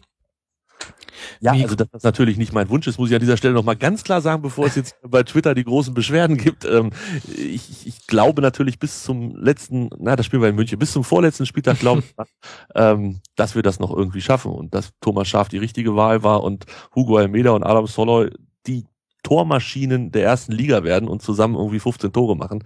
Glaube ich weiterhin natürlich dran, aber äh, wenn ich Geld setzen müsste, dann sähe das ein bisschen anders aus. Ja, aber macht das mal lieber nicht, das soll man nicht tun. Und äh, es bleibt uns ja nichts anderes übrig, als es auf uns zukommen zu lassen. Und irgendwie macht's das ja auch ganz nett. Und schon an diesem 18. Spieltag gab's ja wieder Dinge, die einen überrascht haben. Da muss ich nur an diese beiden wirklich sehr schönen äh, Sonntagsspiele erinnern. Die waren wirklich für neutralen Zuschauer sehr gut anzusehen. Das heißt, wir, wir gucken uns das jetzt noch ähm, 16 Mal an. Und dann schauen wir einfach. Dann lade ich dich nochmal ein, Tobi. Ja, Und- solange es noch möglich ist. Ist ja eine Erstrunden-Podcast. Nach dem Bayern-Spiel. Ne, ja. ja. Ja, schauen wir mal, Tobi. Vielleicht gibt's ja ein.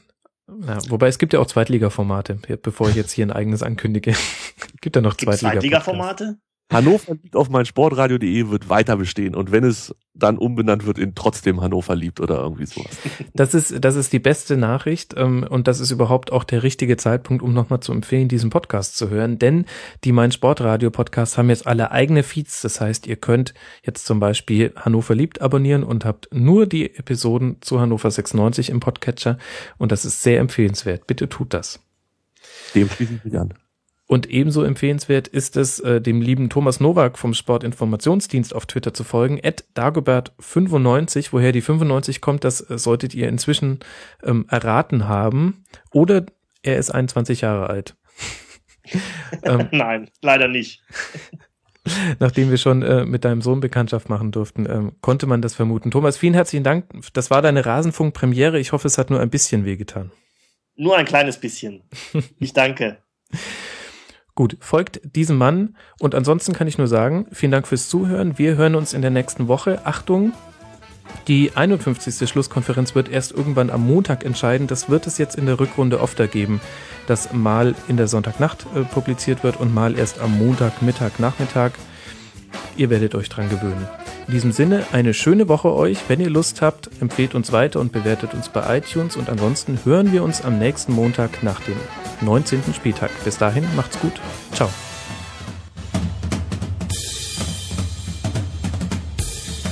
Das war die Rasenfunk-Schlusskonferenz.